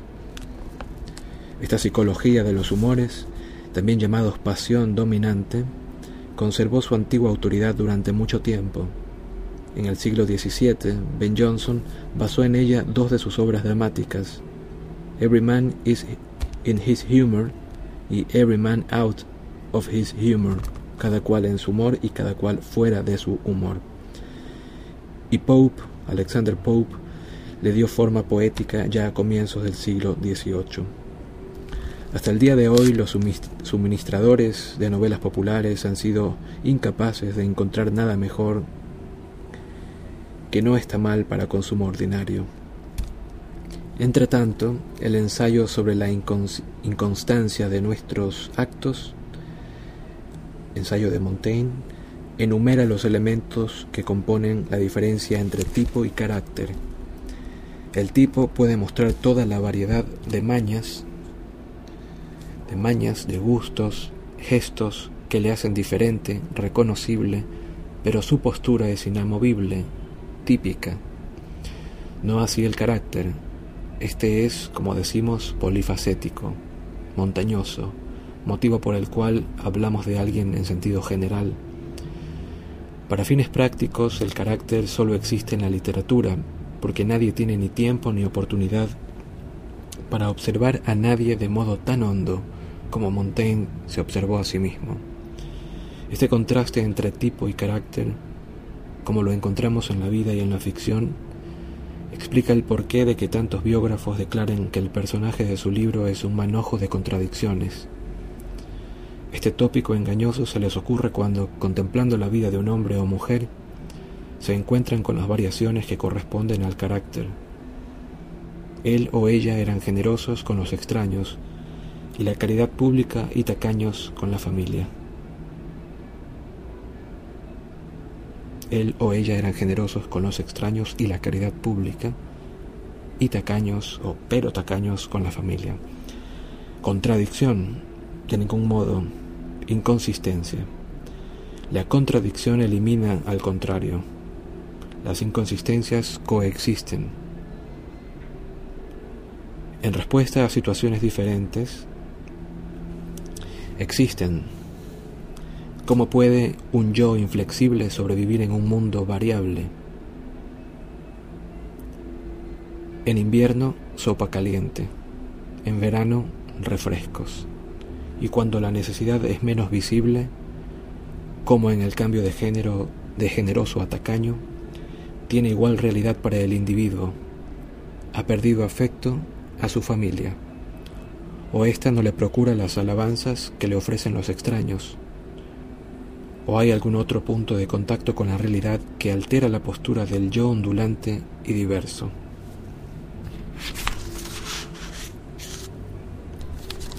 Esta disparidad entre lógica y acción permite a Montaigne entender la historia de la que es tan ávido estudioso. El carácter en el sentido en que él lo utiliza y la historia son dos facetas de una misma realidad.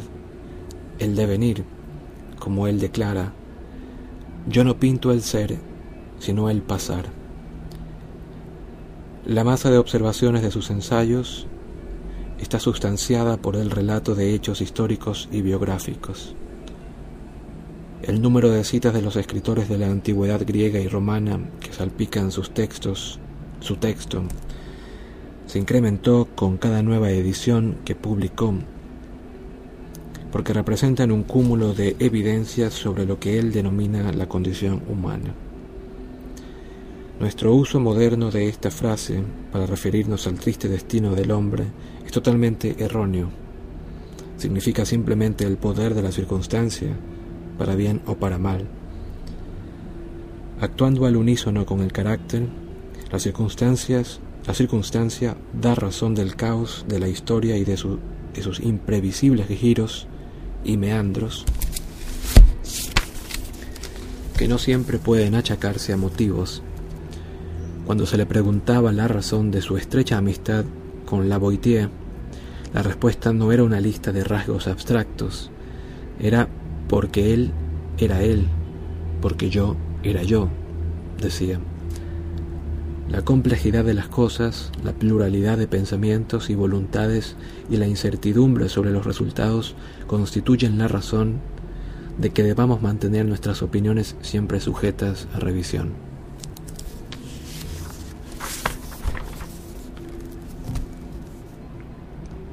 Nada hay tan enemigo de mi salud como el tedio y la holgazán y la holganza y la holganza. La melancolía me mata y me irrita. Montaigne, Diario de Viaje, 1580. Montaigne, a diferencia de Erasmo y Rabelais, tuvo una infancia grata y un buen comienzo en la vida. Nadie le obligó a entrar en un monasterio. Su padre, a quien adoraba, le instruyó y crió con cariñoso cuidado. Hacía que un criado le respetara tocando la flauta suavemente, le despertara, perdón, tocando la flauta suavemente.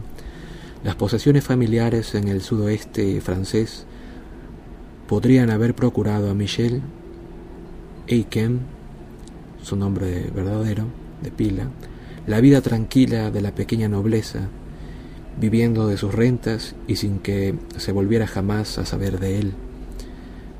Pero tenía un temperamento activo y una curiosidad intensa. Despreciaba la ociosidad y era consciente de sus responsabilidades. No solo sirvió, en, no solo sirvió dos mandatos como alcalde de Burdeos, un cargo que no buscó, Enrique III le ordenó aceptarlo, sino que también sirvió al rey con consejos y ayuda en negociaciones. Al mismo tiempo admiraba al hugonote Enrique de Navarra, que por la guerra y por su conversión religiosa ganó el trono con el título de Enrique IV. Su espíritu introspectivo era también versado en asuntos del mundo, si hay que calificarlo, habría que calificar a Montaigne de politic, político, es decir, partidario del grupo que obtuvo ese nombre por querer poner fin a las guerras de religión y reunificar Francia. Durante dichas guerras Montaigne se negó a tomar partido, que era casi tan peligroso como tomarlo. Cuando se encontró en el camino con un destacamento errante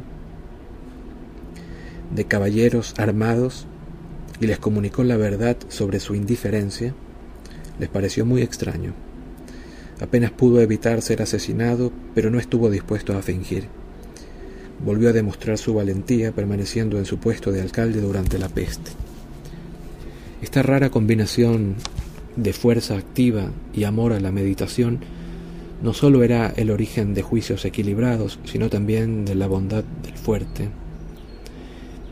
del pantagruelista, y garantizaba asimismo la veracidad de sus revelaciones en sus circunstancias, en sus circunstancias, que podía temer Montaigne de decirlo todo. Y cuán propicio era la sinceridad el que un escritor no tenga que vender libros, preocuparse por las críticas y mantener al público a favor de su imagen. El libro que hay que leer es El breve diario de los viajes de Montaigne, en el que, entre otras sorpresas, el lector encontrará una descripción de un matrimonio homosexual en Roma. En su día, los críticos le acusaron de vanidad por hablar tanto de sí mismo y de trivialidad por prestar atención a pormenores íntimos y cotidianos. ¿A quién puede importarle? dijeron que cuando está enfermo como mejor se encuentra es a caballo. La opinión ética de nuestro tiempo, si bien reconoce su genio y originalidad, siente desconcierto ante un escéptico de fuertes convicciones y un radical de inclinaciones conservadoras. No ha sabido comprender el carácter del doble espíritu, la capacidad de ver ambos lados de la montaña simultáneamente. Los pensadores de este tipo son muy pocos.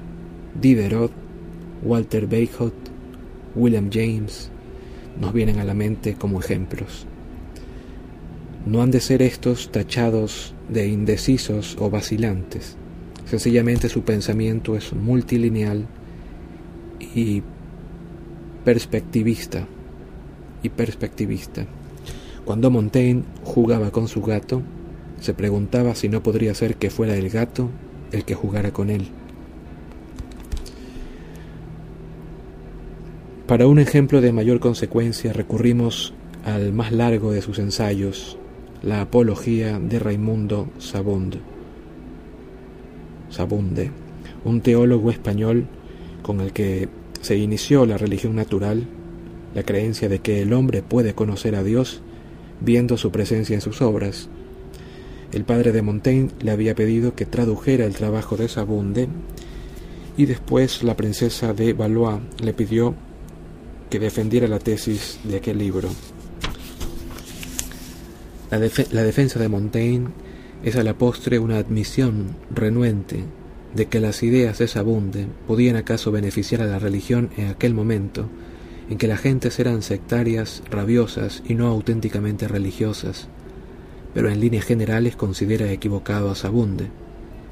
La apología deja a un lado al personaje y pasa a examinar la presunción de la razón humana, el valor limitado del conocimiento humano, es esta una visión que expresa también Rebelé a su modo conciso y que plantea la cuestión de si el conocimiento genera virtud y por ello felicidad.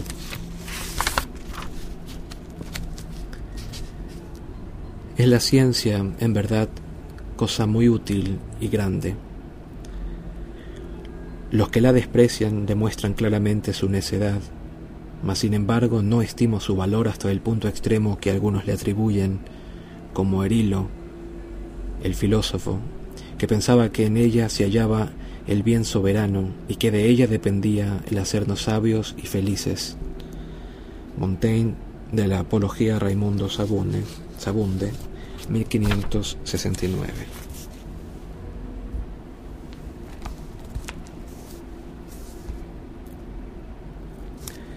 En nuestro siglo existe un volumen de conocimientos inconmensurablemente mayor al que Montaigne o Rabelais podían tener acceso. ¿Somos proporcionalmente más sabios y más felices? Hay en la actualidad un cuerpo de opinión que achaca nuestra infelicidad precisamente al conocimiento del que disponemos. Lo que aquí he llamado doble espíritu puede lógicamente ansiar más conocimiento, como cualquier propagandista del progreso, y reconocer al mismo tiempo que obtenerlo no necesariamente mejora la calidad de nuestra vida. El conocimiento de la fisión atómica y la interferencia genética es doble, o es de doble filo. Es de doble filo. Montaigne tuvo una perspicaz premonición sobre la pólvora. Con todo, dedicó 50 páginas a la educación de los niños en dicho ensayo se adelanta a Rousseau en su insistencia en la necesidad de un preceptor y reconoce la temible dificultad de la formación de los maestros absteniéndose absteniéndose a decir qué méritos debe tener dicho preceptor.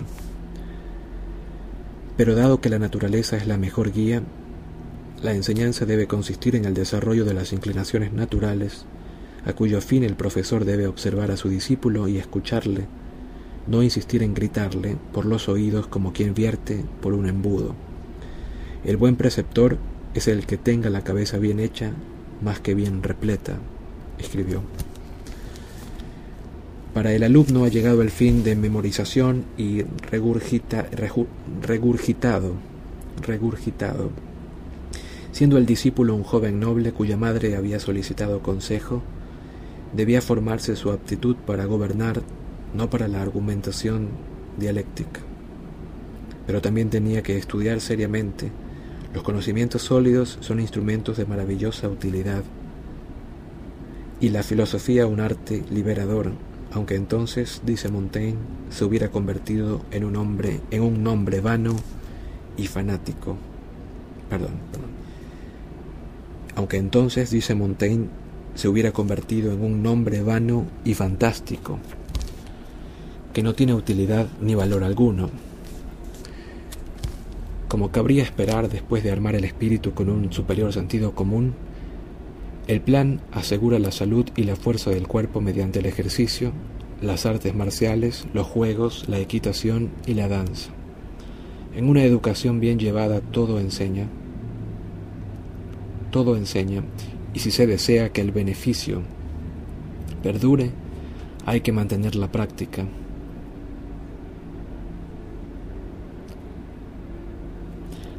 Es decir, la costumbre. Pero la dura disciplina de los maestros vulgares con seguridad inducirá al alumno a olvidar en cuanto pueda todo lo que se le ha enseñado. La actitud correcta es utilizar, siguiendo la doble concepción, una severa dulzura.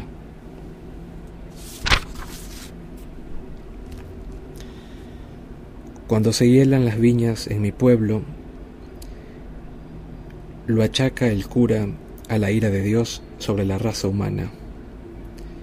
Viendo nuestras guerras civiles, ¿quién no exclamará que esta máquina se desquicia y que el día del juicio viene pisándonos los talones sin percatarse de que muchas cosas peores se han visto y de que las otras diez mil partes del mundo no dejan de gozar de buen tiempo mientras tanto?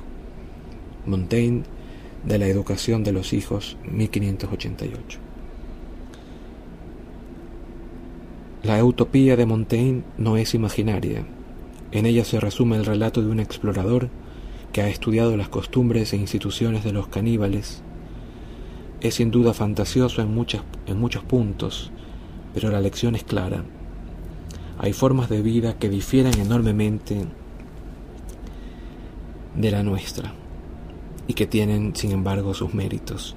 Su simplicidad, en este caso particular, permite el, libre juego de las, de las virtudes naturales que están en nosotros reprimidas por la necesidad de superar las barreras y complicaciones de una sociedad vieja. Nosotros conspiramos, mentimos, engañamos para vencerlas y somos tan crueles y con menos excusa como los pueblos que llamamos salvajes. En estos ensayos Montaigne se detiene una y otra vez para castigar la forma de vida occidental. Dista mucho Montaigne de recomendar que Europa imite a los salvajes de ultramar. En la incertidumbre de nuestro conocimiento y la extrema dificultad de convencer a otros de nuestras opiniones, lo más sabio es adaptarse a los usos establecidos en moral y gobierno. La costumbre es una fuerza enorme que genera paz y orden con todo, debe haber límites al poder del rey, y es difícil justificar la jerarquización de la sociedad porque los hombres son iguales, en virtud de su diversidad misma. No pueden ser medidos y por tanto tampoco clasificados. En espíritu, Montaigne es un verdadero cosmopolita, contrario a las jactancias nacionales. Ama a su país y es leal a su rey y a su iglesia que son los soportes que sostienen la libertad disponible, sea cual sea su medida. Antes de la violenta revolución evangélica, las leyes mantenían la paz pública y las costumbres del cristianismo eran el corrector de moral apropiado.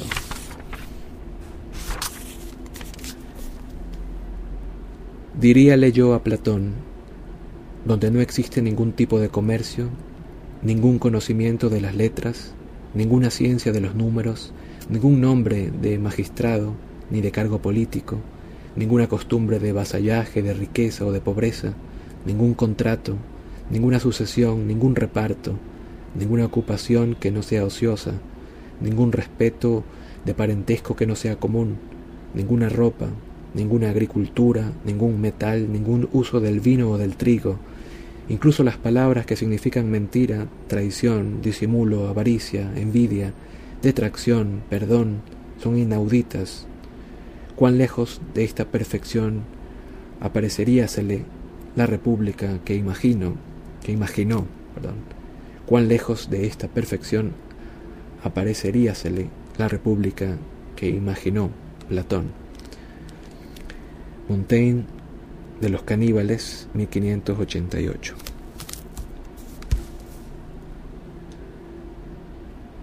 Montaigne y Rabelais son utópicos y humanistas cuya creencia en la historia y en la influencia de los hechos coetáneos cristaliza en pragmatismo filosófico.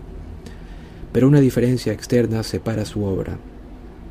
Montaigne puede ser leído por el ciudadano francés, culto de hoy día, con alguna nota a pie de página para aclarar palabras caídas en desuso. Rabelais precisa de una ayuda considerablemente mayor para que su vocabulario y construcciones resulten inteligibles, inteligibles, sobre todo porque con frecuencia inventa palabras sacadas del latín, el griego o el hebreo, que no se encuentran en ningún otro autor. La prosa de Montaigne no es todavía límpida, rítmica, elegante como sería medio siglo después. Sus oraciones tienen la impronta humanista de la sintaxis latina, y afecta cierto descuido, burlándose de algunos hombres tan necios que recorren una milla en persecución de una palabra bonita. Aún así, deseaba adaptar las palabras a las cosas y corrigió su estilo. Cuando éste resulta difícil de seguir, se debe a menudo a un salto dado ante una súbita asociación y es el salto mismo lo que le hace de lectura inagotablemente amena. La novedad espontánea no decae. Montaigne elucida para sí tantas cuestiones vivas de pasada que sus ensayos son el equivalente de las obras completas de un filósofo, ética, estética, sociología y demás. A consecuencia de ello su influencia ha sido grande, pero resulta difícil rastrearla. Montesquieu Voltaire y los filósofos ilustrados en general tienen una gran deuda con él. Sus beneficiarios más inmediatos son Pascal, como veremos, y Shakespeare, de quien hablamos ahora.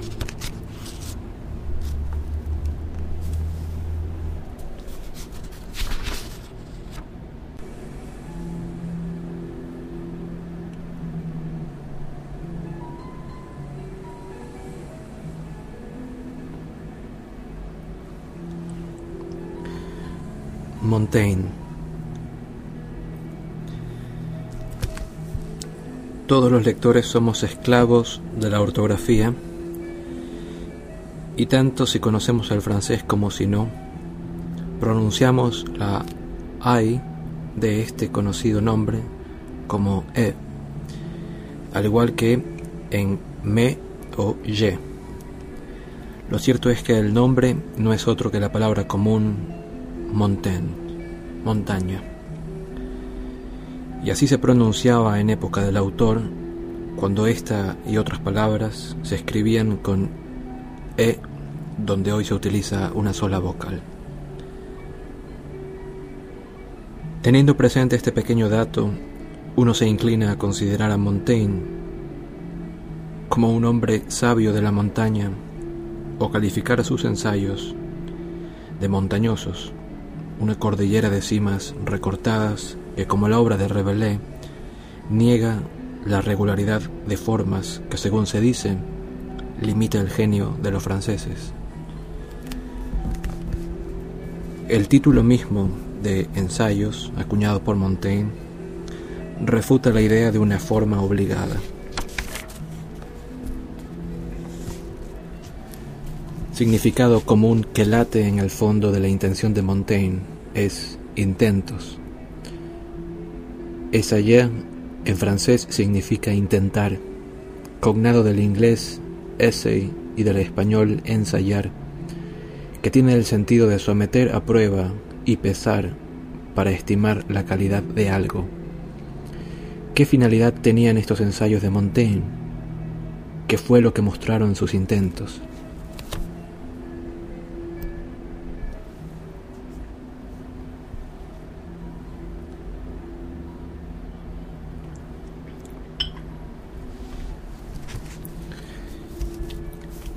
No hay más que leer, no hay más que leer la primera página de la sección al lector para obtener la respuesta. Le mostraron a él mismo, pero este libro no es una autobiografía, lo es solamente en breves pasajes que siguen la pauta de la autoexhibición, empleando confesiones de faltas, el recitado de opiniones, gustos, emociones y la enumeración de acontecimientos de la historia antigua y moderna para describir un espécimen de ser humano de la sociedad. Esta empresa es la primera de su clase en más de un sentido, porque a diferencia, digamos, de las confesiones de San Agustín o la autobiografía de Bruyan, no tiene otra finalidad que la descripción en sí misma. Estos otros libros se escribieron para mostrar los tormentos mentales sufridos por el autor antes de alcanzar la verdad. La verdad de Montaigne es el retrato del autor. Pero no era este un escéptico cuyo lema qué sé yo, qué sé yo, niega la posibilidad de toda verdad. El debate en torno a esta cuestión es fútil.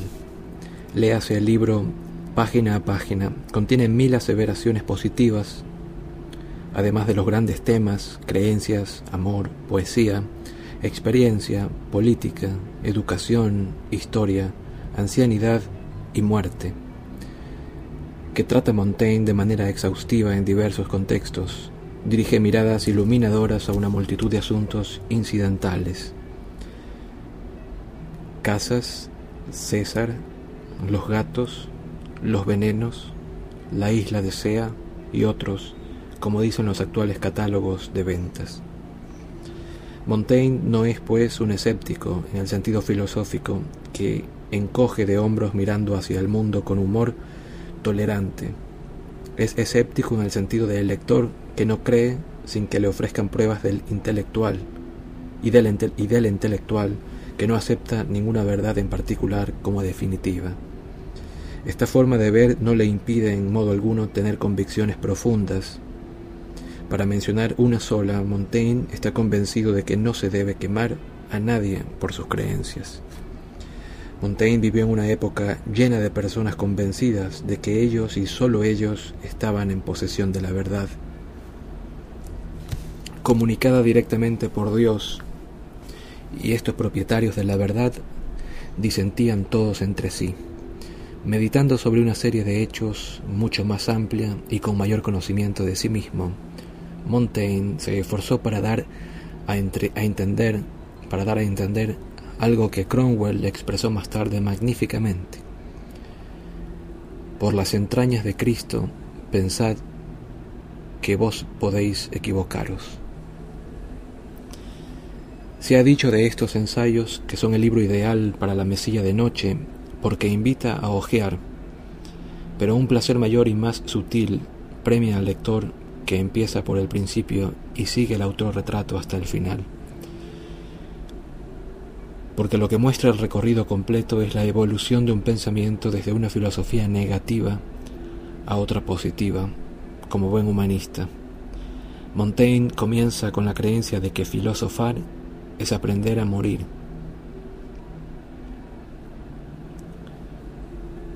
Los estoicos, Séneca, Epicteto, lo habían dicho ya, y los pensadores renacentistas de poca devoción encontraron en estos antiguos una filosofía moral sobria que era coherente con el cristianismo, pero no exigía tener que morir para el mundo antes de terminar la vida. Por el contrario, la persona vivía obedeciendo a la naturaleza y a Dios, resignada a los males que pudiera deparar la fortuna, pero ajena a la angustia evangélica por la gracia. En esta posición se encontraba Montaigne cuando comenzó su exploración gradualmente sin las grandes conmociones espirituales que las que suelen acompañar las conversiones súbitas. Llegó a comprender que filosofar es aprender a vivir. Solo nos cabe especular sobre lo que generó este cambio. Parece sensato suponer que el giro se debió o se derivó del sentimiento cada vez más vivo, del yo más profundo y su frecuente independencia de intelecto. Aprender a morir es un proyecto mental nacido de la observación del mundo. Aprender a vivir es también un proyecto, pero éste incorpora esa profundidad y variación, esa debilidad a la que Montaigne atribuye el temple de sus opiniones y en realidad del total de su experiencia. Yo, que no pretendo otra cosa, hallo una profundidad de variación tan infinita que mi aprendizaje no tiene más fruto que el de demostrarme cuánto me resta por aprender. A mí tan a menudo reconocida debilidad, debo la inclinación que tengo a una constante frialdad y moderación de ideas, y el odio por esa arrogancia importuna y discutidora que se cree y se fía por entero de sí misma enemiga capital de la disciplina y de la verdad. Montaigne, de la experiencia, 1558. El tema de la conciencia de lo propio no puede nunca ser más manifiesto que aquí, y su encarnación en los ensayos tiene una importancia cultural apenas reconocida. Montaigne descubrió el carácter. Lo que quiero decir con esto es que cuando él dice del hombre que es ondoyant et divers, una frase tan precisa que es difícil su traducción, habremos de conformarnos con ondulante y diverso, sustituyó un concepto del individuo por otro, más profundo y más rico aún. Antes de Montaigne, la idea aceptada de la personalidad era que estaba gobernada por uno de los humores del cuerpo. El hombre, la mujer o el niño eran coléricos, sanguíneos, flemáticos, o melancólicos. Todo acto, toda actitud y talante dependían de un temperamento, de, un temperamento determinado. El sistema, como se verá en la obra maestra de Borton, estaba lo bastante refinado para dejar margen a desviaciones pasajeras y se ajustaba bastante bien a las impresiones que recibimos de nuestros prójimos. Este tiende siempre en la misma dirección cuando responde a la manera en que nosotros tendemos hacia él. Y dentro de la familia, el hábito crea esta misma sensación de uniformidad. Ya está otra vez, decimos. Esta identidad consigo mismo solo se quiebra en ocasiones con alguna rareza que se explica diciendo que aquello no está en su ser. Esta psicología de los humores, también llamados pasión dominante, conservó su antigua autoridad durante mucho tiempo. En el siglo XVII, Ben Jonson basó en ella dos de sus obras dramáticas, Every Man is in His Humor y Every Man Out of His Humor, cada cual en su humor y cada cual fuera de su humor. Y Pope, Alexander Pope, le dio forma poética ya a comienzos del siglo XVIII. Hasta el día de hoy los suministradores de novelas populares han sido incapaces de encontrar nada mejor que no está mal para consumo ordinario. Entretanto, el ensayo sobre la inconstancia de nuestros actos, ensayo de Montaigne, enumera los elementos que componen la diferencia entre tipo y carácter. El tipo puede mostrar toda la variedad de mañas de mañas, de gustos, gestos que le hacen diferente, reconocible, pero su postura es inamovible, típica. No así el carácter. Este es, como decimos, polifacético, montañoso, motivo por el cual hablamos de alguien en sentido general. Para fines prácticos, el carácter solo existe en la literatura, porque nadie tiene ni tiempo ni oportunidad para observar a nadie de modo tan hondo como Montaigne se observó a sí mismo. Este contraste entre tipo y carácter, como lo encontramos en la vida y en la ficción, explica el porqué de que tantos biógrafos declaren que el personaje de su libro es un manojo de contradicciones. Este tópico engañoso se les ocurre cuando, contemplando la vida de un hombre o mujer, se encuentran con las variaciones que corresponden al carácter. Él o ella eran generosos con los extraños, y la caridad pública y tacaños con la familia. Él o ella eran generosos con los extraños y la caridad pública, y tacaños o pero tacaños con la familia. Contradicción, de ningún modo, inconsistencia. La contradicción elimina al contrario. Las inconsistencias coexisten. En respuesta a situaciones diferentes, existen. ¿Cómo puede un yo inflexible sobrevivir en un mundo variable? En invierno, sopa caliente. En verano, refrescos. Y cuando la necesidad es menos visible, como en el cambio de género de generoso a tacaño, tiene igual realidad para el individuo. Ha perdido afecto a su familia, o ésta no le procura las alabanzas que le ofrecen los extraños, o hay algún otro punto de contacto con la realidad que altera la postura del yo ondulante y diverso.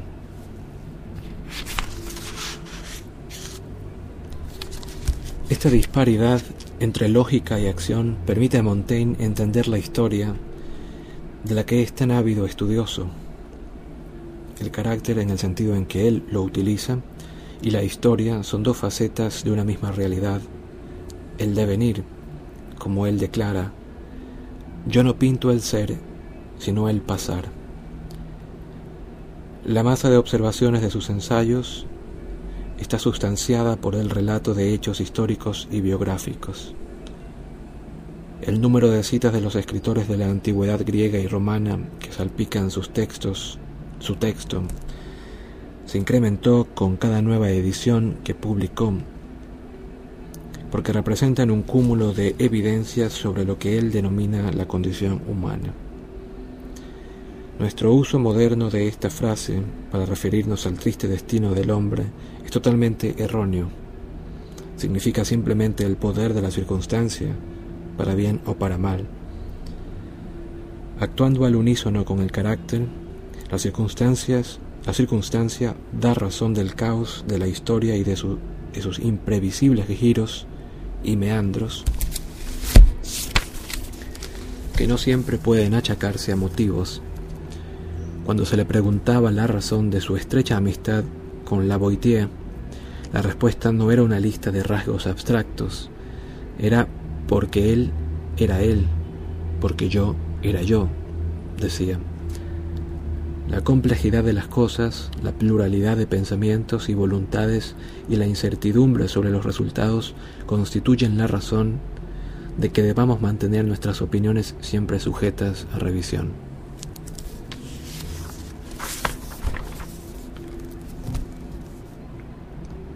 Nada hay tan enemigo de mi salud como el tedio y la holgazán y la holganza y la holganza.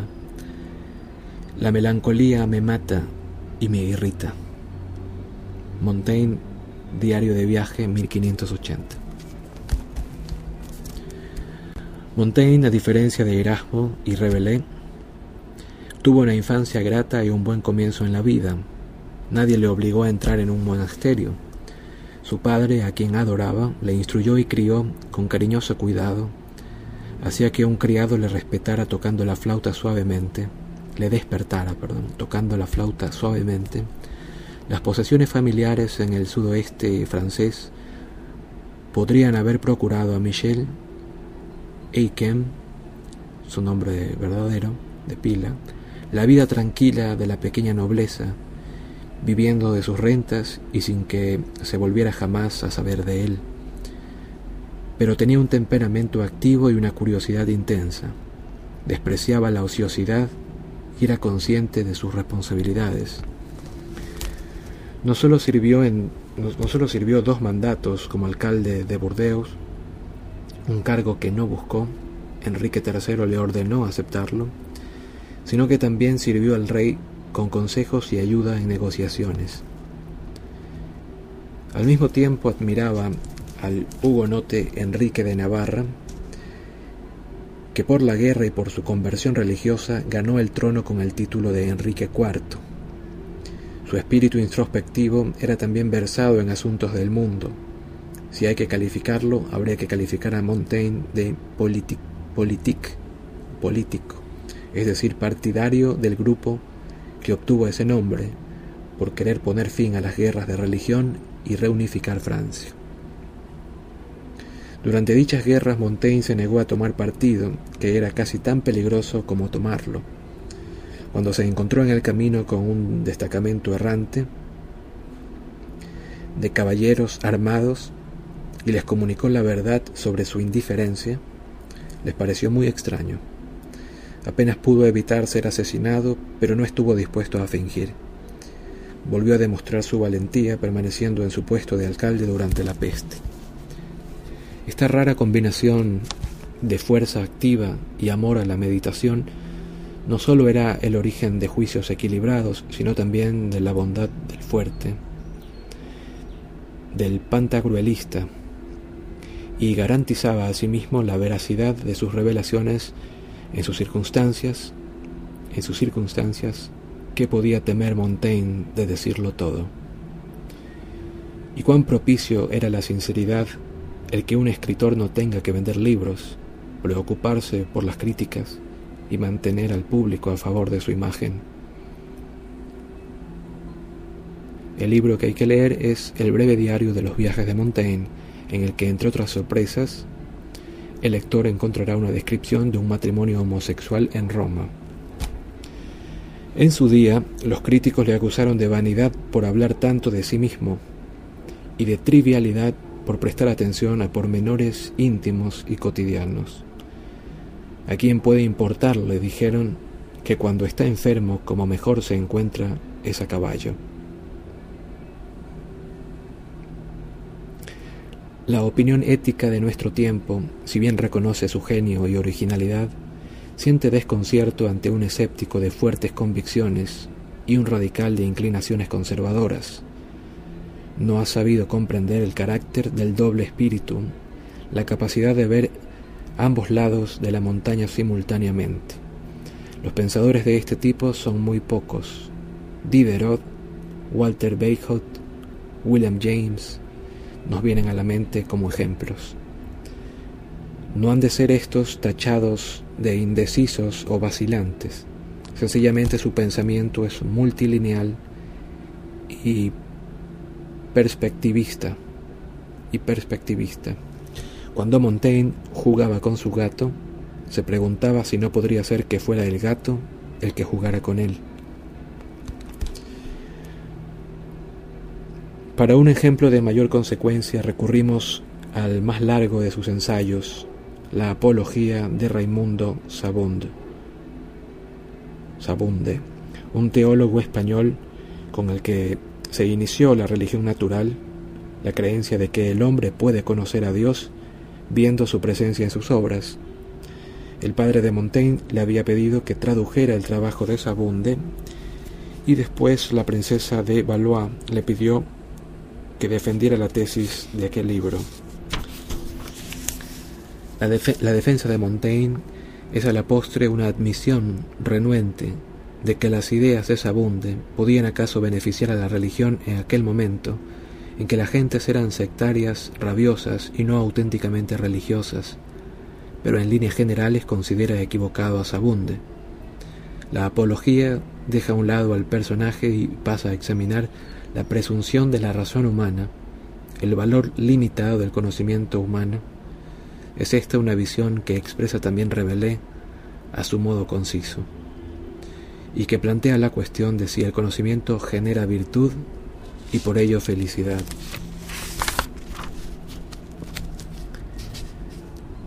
Es la ciencia, en verdad, cosa muy útil y grande. Los que la desprecian demuestran claramente su necedad, mas sin embargo no estimo su valor hasta el punto extremo que algunos le atribuyen, como Erilo, el filósofo, que pensaba que en ella se hallaba el bien soberano y que de ella dependía el hacernos sabios y felices. Montaigne de la Apología Raimundo Sabunde, Sabunde 1569.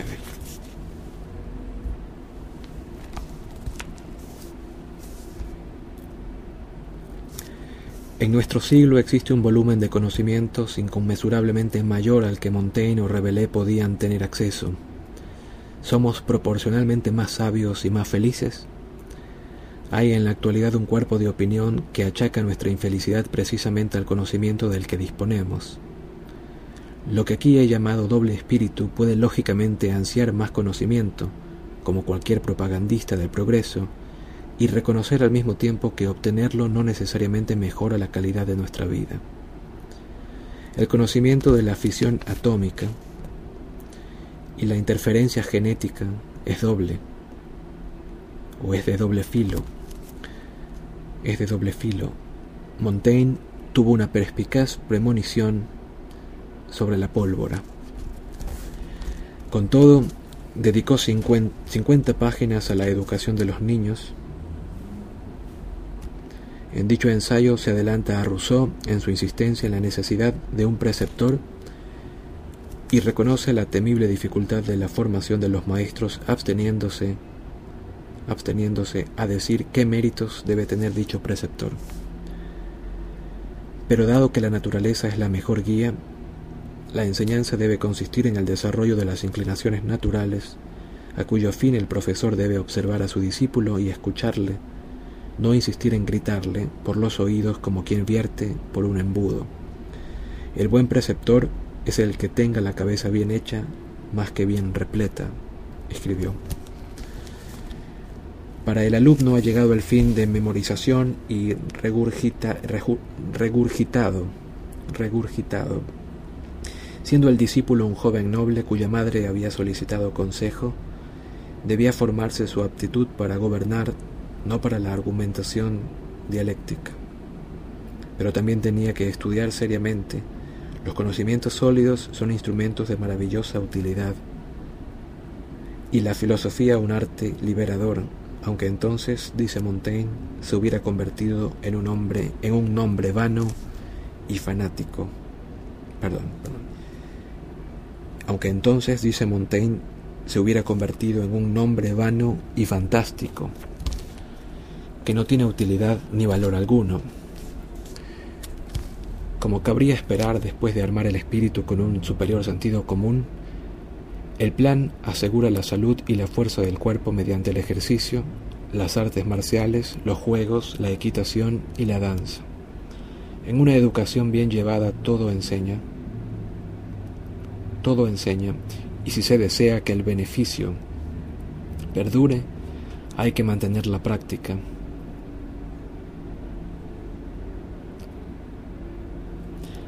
Es decir, la costumbre. Pero la dura disciplina de los maestros vulgares con seguridad inducirá al alumno a olvidar en cuanto pueda todo lo que se le ha enseñado. La actitud correcta es utilizar, siguiendo la doble concepción, una severa dulzura.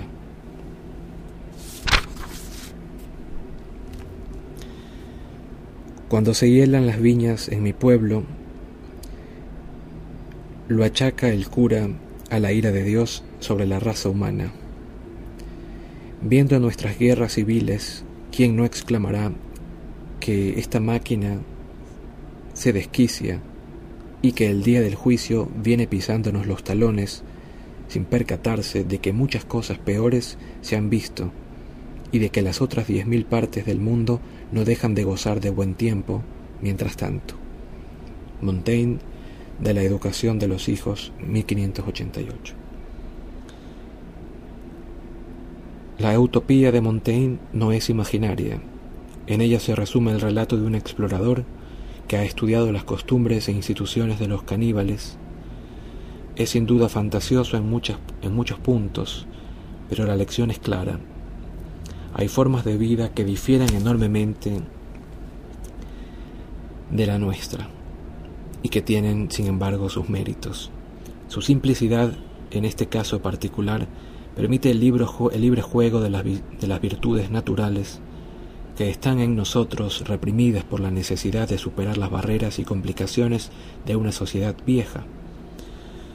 Nosotros conspiramos, mentimos, engañamos para vencerlas y somos tan crueles y con menos excusa como los pueblos que llamamos salvajes. En estos ensayos Montaigne se detiene una y otra vez para castigar la forma de vida occidental. Dista mucho Montaigne de recomendar que Europa imite a los salvajes de ultramar. En la incertidumbre de nuestro conocimiento y la extrema dificultad de convencer a otros de nuestras opiniones, lo más sabio es adaptarse a los usos establecidos en moral y gobierno. La costumbre es una fuerza enorme que genera paz y orden. Con todo, debe haber límites al poder del rey, y es difícil justificar la jerarquización de la sociedad porque los hombres son iguales, en virtud de su diversidad misma. No pueden ser medidos y por tanto tampoco clasificados. En espíritu, Montaigne es un verdadero cosmopolita, contrario a las jactancias nacionales. Ama a su país y es leal a su rey y a su iglesia, que son los soportes que sostienen la libertad disponible, sea cual sea su medida. Antes de la violenta revolución evangélica, las leyes mantenían la paz pública y las costumbres del cristianismo eran el corrector de moral apropiado.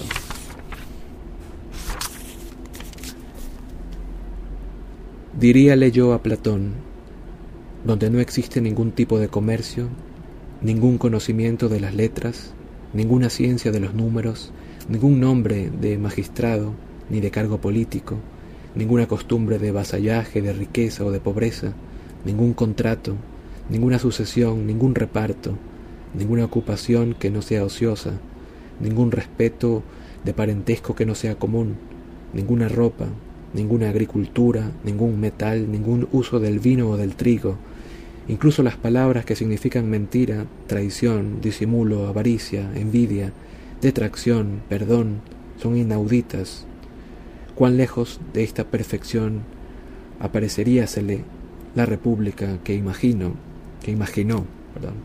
Cuán lejos de esta perfección apareceríasele la república que imaginó Platón. Montaigne de los caníbales, 1588.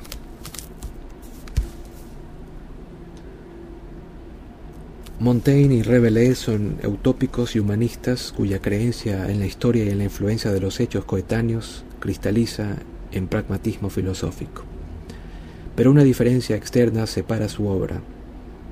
Montaigne puede ser leído por el ciudadano francés culto de hoy día con alguna nota a pie de página para aclarar palabras caídas en desuso. Revelé precisa de una ayuda considerablemente mayor para que su vocabulario y construcciones resulten inteligibles, inteligibles, sobre todo porque con frecuencia inventa palabras sacadas del latín, el griego o el hebreo, que no se encuentran en ningún otro autor.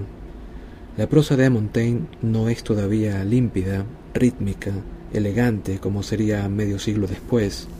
Sus oraciones tienen la impronta humanista de la sintaxis latina y afecta cierto descuido, burlándose de algunos hombres tan necios que recorren una milla en persecución de una palabra bonita. Aún así, deseaba adaptar las palabras a las cosas y corrigió su estilo. Cuando éste resulta difícil de seguir, se debe a menudo a un salto dado ante una súbita asociación y es el salto mismo lo que le hace de lectura inagotablemente amena. La novedad espontánea no decae. Montaigne elucida para sí tantas cuestiones vivas de pasada que sus ensayos son el equivalente de las obras completas de un filósofo. Ética, estética, sociología y demás. A consecuencia de ello su influencia ha sido grande pero resulta difícil rastrearla.